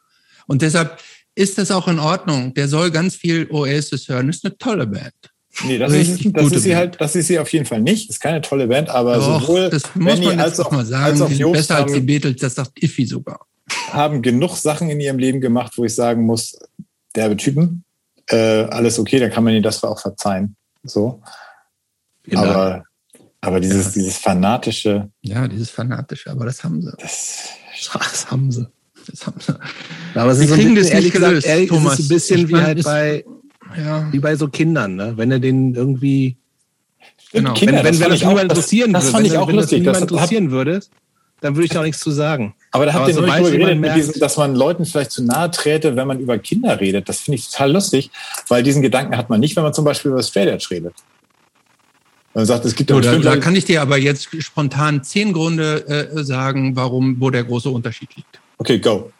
Also erstens, warum man nicht nach Kindern fragt, kann entweder darin liegen, weil äh, die Entscheidung davon ein starkes persönliches Dilemma sein kann. Erst Ach so, nein, dann habe ich mich falsch ausgedrückt. Das meine ich nicht. Ich meine nicht, dass man Leuten nach Kindern fragt, sondern es gab in dem Podcast mal einen äh, Moment, wo er gesagt hat, dass er auch schon drüber geredet hat, ob das okay ist, dass man so viel über Kinder redet. Genau, das, das, das ist ja damit verbunden. Aber äh, ich, wenn das eine persönliche Sache ist von Jobs, der ja glücklicher Vater ist und ich jetzt zum Beispiel auch, ähm, äh, ja, ich weiß, wo du hin willst. Ja, was ich sage, ist, dass, dass, dass die Leute, die Kinder haben und die dann praktisch über ihre Kinder so abraven, äh, dass damit gegebenenfalls die Leute, die keine haben, irgendwie sich diskriminiert fühlen.